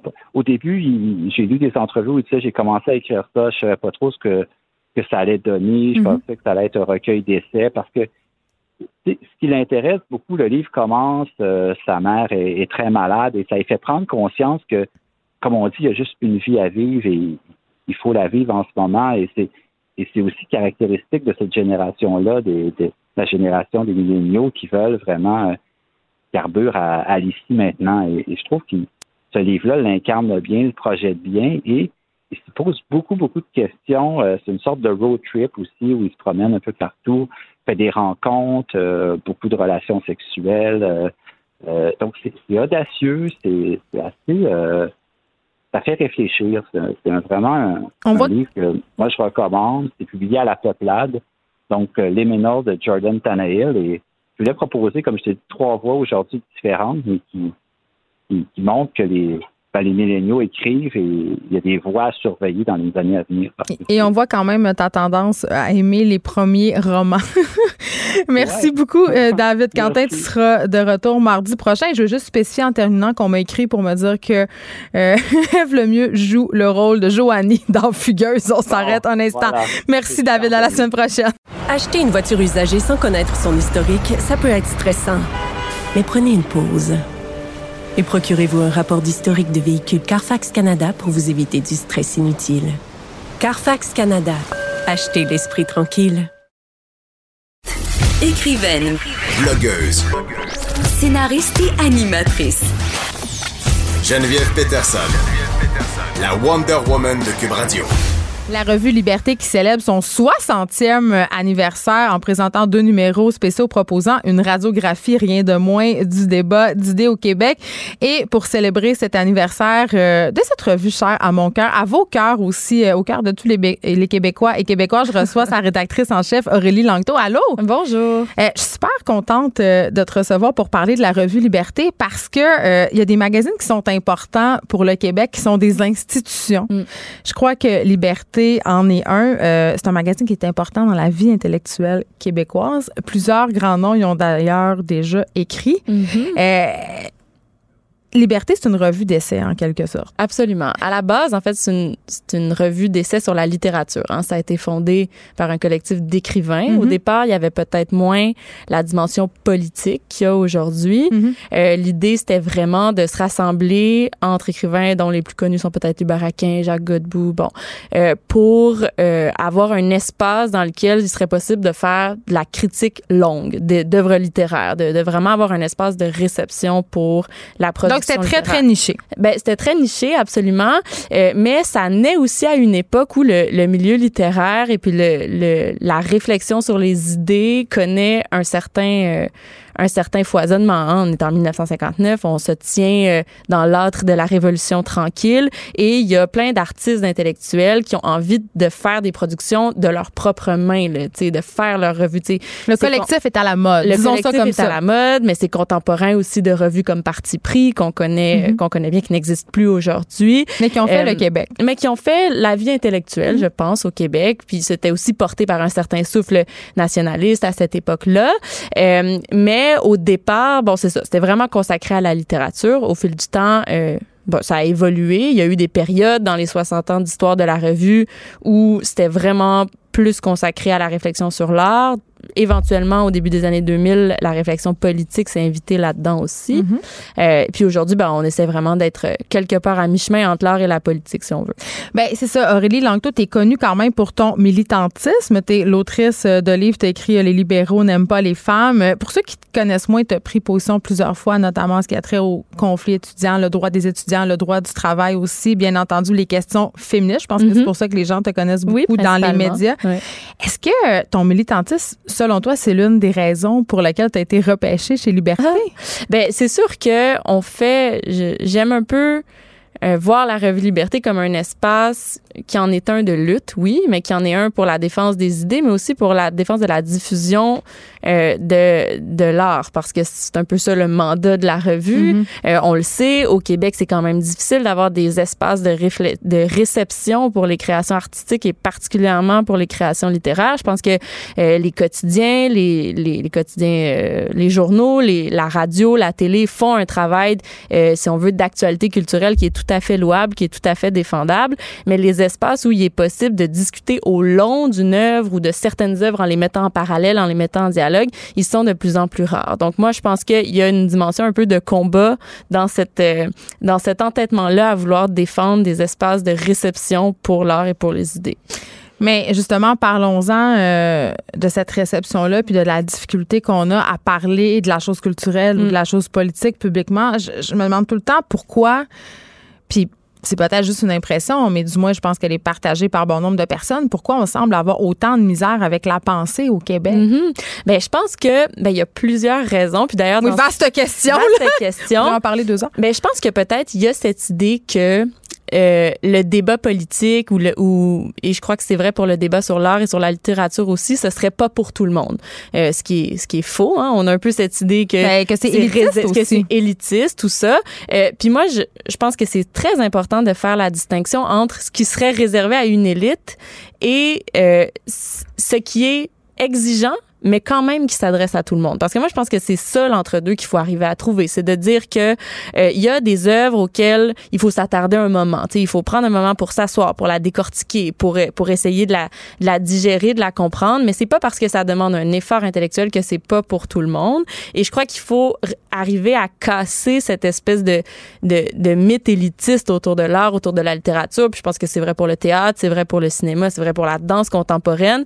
Euh, ça appartient à tout le monde. Notre culture, notre, notre art, notre littérature peut être reçue pour autant qu'on qu'on qu'on envoie le signe c'est effectivement pour tout le monde. Puis en ce sens-là, je pense qu'il y a des, des gens qui font des revues comme nous, on a une mission de le faire, de montrer qu'on s'adresse à tout le monde, que c'est pas juste à une bande d'universitaires. Puis ça, ça passe. Parce euh, que c'est quand même ça, euh, un peu le préjugé qu'on a. Puis en même temps, on peut Évidemment. le comprendre. Puis j'ai envie de te poser la question, Aurélie Langto, euh, à l'heure où on vit une crise dans les médias sans Uh-huh. précédent, euh, à l'heure où les médias déploient des stratégies Ouais. incroyables de clickbait, tout le monde le Mhm. fait, OK, pour essayer d'avoir du lectorat le plus possible. Vous, vous avez des sujets hyper nichés, Mhm. très spécialisés. Comment vous réussissez à tirer votre épingle du jeu? Parce qu'il faut le financer, ce Ben, magazine-là. certainement. Ben, très franchement, en ce moment, ben, il y a encore une fois plusieurs éléments, mais une des choses, c'est que euh, en ce moment, le milieu du livre au Québec se porte assez bien, ok, pas le milieu des médias, mais dans le milieu du livre, on constate qu'il y a une augmentation des ventes. C'est pas, c'est pas la panacée, tout n'est pas rose évidemment. Il y a encore des problèmes de, de diffusion, c'est dur de vivre de sa plume au Québec. Bon, tout le monde sait ça, mais les gens achètent des livres, ils en achètent même de plus en plus et surtout des livres québécois. Et une chose qu'on observe, c'est que les gens ont un rapport aux périodiques culturels comme celui, euh, comme Liberté, mais comme d'autres, comme Nouveau Projet, Mhm. comme euh, Spirale, comme Lettre québécoise, ont un rapport à ces revues-là qui ressemble au rapport qu'ils ont avec les livres. Ce qui fait en sorte qu'ils en achètent quand même pas mal. Évidemment, on n'est pas dans une diffusion de masse là, puis on n'a pas Mais le quand même, l'avenir serait peut-être dans le contenu niché. Ben, je pense que très franchement, nous c'est la tendance qu'on observe. Il y a vraiment cette volonté là d'acheter la revue comme on achète un livre, de prendre le temps pour s'asseoir et le lire, peut-être sur un, sur deux jours, euh, pas en lisant tous les textes non plus nécessairement, mais c'est peut-être ça qui fait en sorte que ça arrive à, à échapper à l'espèce de naufrage puis à la crise des revenus publicitaires qui se vit euh, qui se vit ailleurs dans les médias. Bon, tout n'est pas rose et ça reste un petit écosystème fragile. On est des petites organisations qui reposent sur euh, peu de personnel et beaucoup de d'huile de d'huile de bras si on veut, mais toujours est-il que il y a je crois dans ce contenu là qui se consomme plus lentement euh, peut-être une voie de salut. Ouais, je pense. OK. Et là, votre numéro qui est présentement en kiosque, un thème, en tout cas, qui, moi, me en tout cas, je trouve fort euh, évocateur. L'avenir, c'est maintenant. et c'est un, un, tome 1. Euh, L'avenir, c'est maintenant est, est, une révolution fragile. Est-ce que tu penses qu'on est en train de perdre des acquis? Parce que moi, c'est ça que ça m'évoque, ce thème-là. Hum, mais c'est ce qu'on interrogeait. Et puis, on s'est rendu compte que la plupart des textes, même sans le vouloir, euh, abordaient les choses de cette façon-là en disant l'héritage de la révolution tranquille, que ce soit en termes de politique sociale euh, ou d'institutions ou, ou même de mouvements sociaux, ce qui a pu en être, il mm. était peut-être plus fragile qu'on le pensait. Il n'a pas nécessairement euh, survécu à la vague des années 80, il n'a pas survécu non plus. Est-ce qu'on s'est assis trop vite sur nos lauriers? Ben peut, peut-être que oui. Puis ça se joue dans les politiques publiques, mais ça, ça se joue peut-être aussi dans la mobilisation dans les mouvements sociaux, que ce soit dans le mouvement syndical, dans le, bon, le, mouvement environnemental semble connaître une, une, belle vigueur, mais je pense que ça se voit aussi dans les politiques culturelles, hein, qui sont de plus en plus affaiblies, de moins en moins adaptées aux besoins, euh, aux besoins des artistes puis aux besoins des plateformes qui diffusent l'art et la littérature. Liberté est bien placée pour le voir. Euh, donc oui, je crois que le modèle québécois, là, selon la formule consacrée, il était peut-être plus fragile que ce qu'on voulait croire. Puis il y a plusieurs textes qui renvoient à ça euh, dans ce numéro-là. Euh, plusieurs groupes, on les nommera pas pour pas leur faire trop de peu, mais déplorent que dans le contexte actuel, et là je fais référence évidemment au mouvement MeToo et mm. à toutes sortes d'autres mouvements de la sorte, euh, ces groupes-là, ces gens-là, entre guillemets, euh, prétendent qu'on peut plus rien dire, qu'on est même dans une époque de censure. Mm. Ben, je, je sais pas. Moi, j'ai pas l'impression qu'on est à une époque. On a une époque euh, de judiciarisation du débat public. Ça, c'est vrai. Hein? On le sait à quel point euh, la poursuite en diffamation pour ceux qui en ont les moyens euh, arrive rapidement. Mais on observera aussi que la plupart du temps, ceux qui arrivent à faire taire les autres, c'est aussi ceux qui se trouvent déjà dans une situation de pouvoir. Donc, mm. moi, crier à la liberté, à la perte de la liberté d'expression quand on s'exprime sur toutes les tribunes, j'ai un petit peu de misère avec ça. Une chose qui est vraie par ailleurs, c'est qu'il y a peut-être euh, peut-être qu'on vit un moment où il y a un certain raidissement de la parole qui, qui est euh, induit par le comportement de certains groupes militants. Ça, c'est vrai. C'est-à-dire que tout le monde marche un peu sur des œufs? Ben, tout le monde marche un peu sur des œufs, mais en même temps, il y a peut-être un élément positif là-dedans, en ce sens qu'il y a peut-être des choses, euh, il y a peut-être certains discours qui euh, empêchent certains progrès sociaux pour le moment. Il ne s'agit pas de dire qu'il faut les empêcher ou les, ou les interdire, surtout pas, mais il y a peut-être quelque chose d'intéressant à voir s'exprimer la contestation à ces discours-là. Quand on veut euh, euh, perturber un événement parce qu'on n'est pas d'accord avec ce qui s'exprime, ça aussi, c'est une forme d'expression. Hein. Il faut pas l'oublier, la liberté d'expression, c'est vrai autant dans la contestation que... De... Exactement. Moi, je crois qu'il c'est un moment intéressant. C'est un moment où on redéfinit les paramètres de la liberté d'expression. Moi, je, je souhaite qu'il soit le plus large possible, évidemment. Euh, mais je crois que c'est pas inintéressant le, le choc des idées qu'on qu'on peut voir en ce moment, puis des méthodes de contestation. Le choc des méthodes de contestation, ça c'est une autre chose aussi. Oui, puis je pense que les médias sociaux ont beaucoup changé la donne aussi. Ben oui. En terminant, Aurélie Langto, on est euh, c'est le jour 7 de la campagne électorale. Ah oui, OK, on, on ratisse large là. ben non, mais moi je profite de ta présence. Euh, oui, non, je, sais que t'es une femme d'idées. Euh, tes impressions à venir jusqu'à tu suis ça? Parce que ben oui, tu es quand même euh, oui.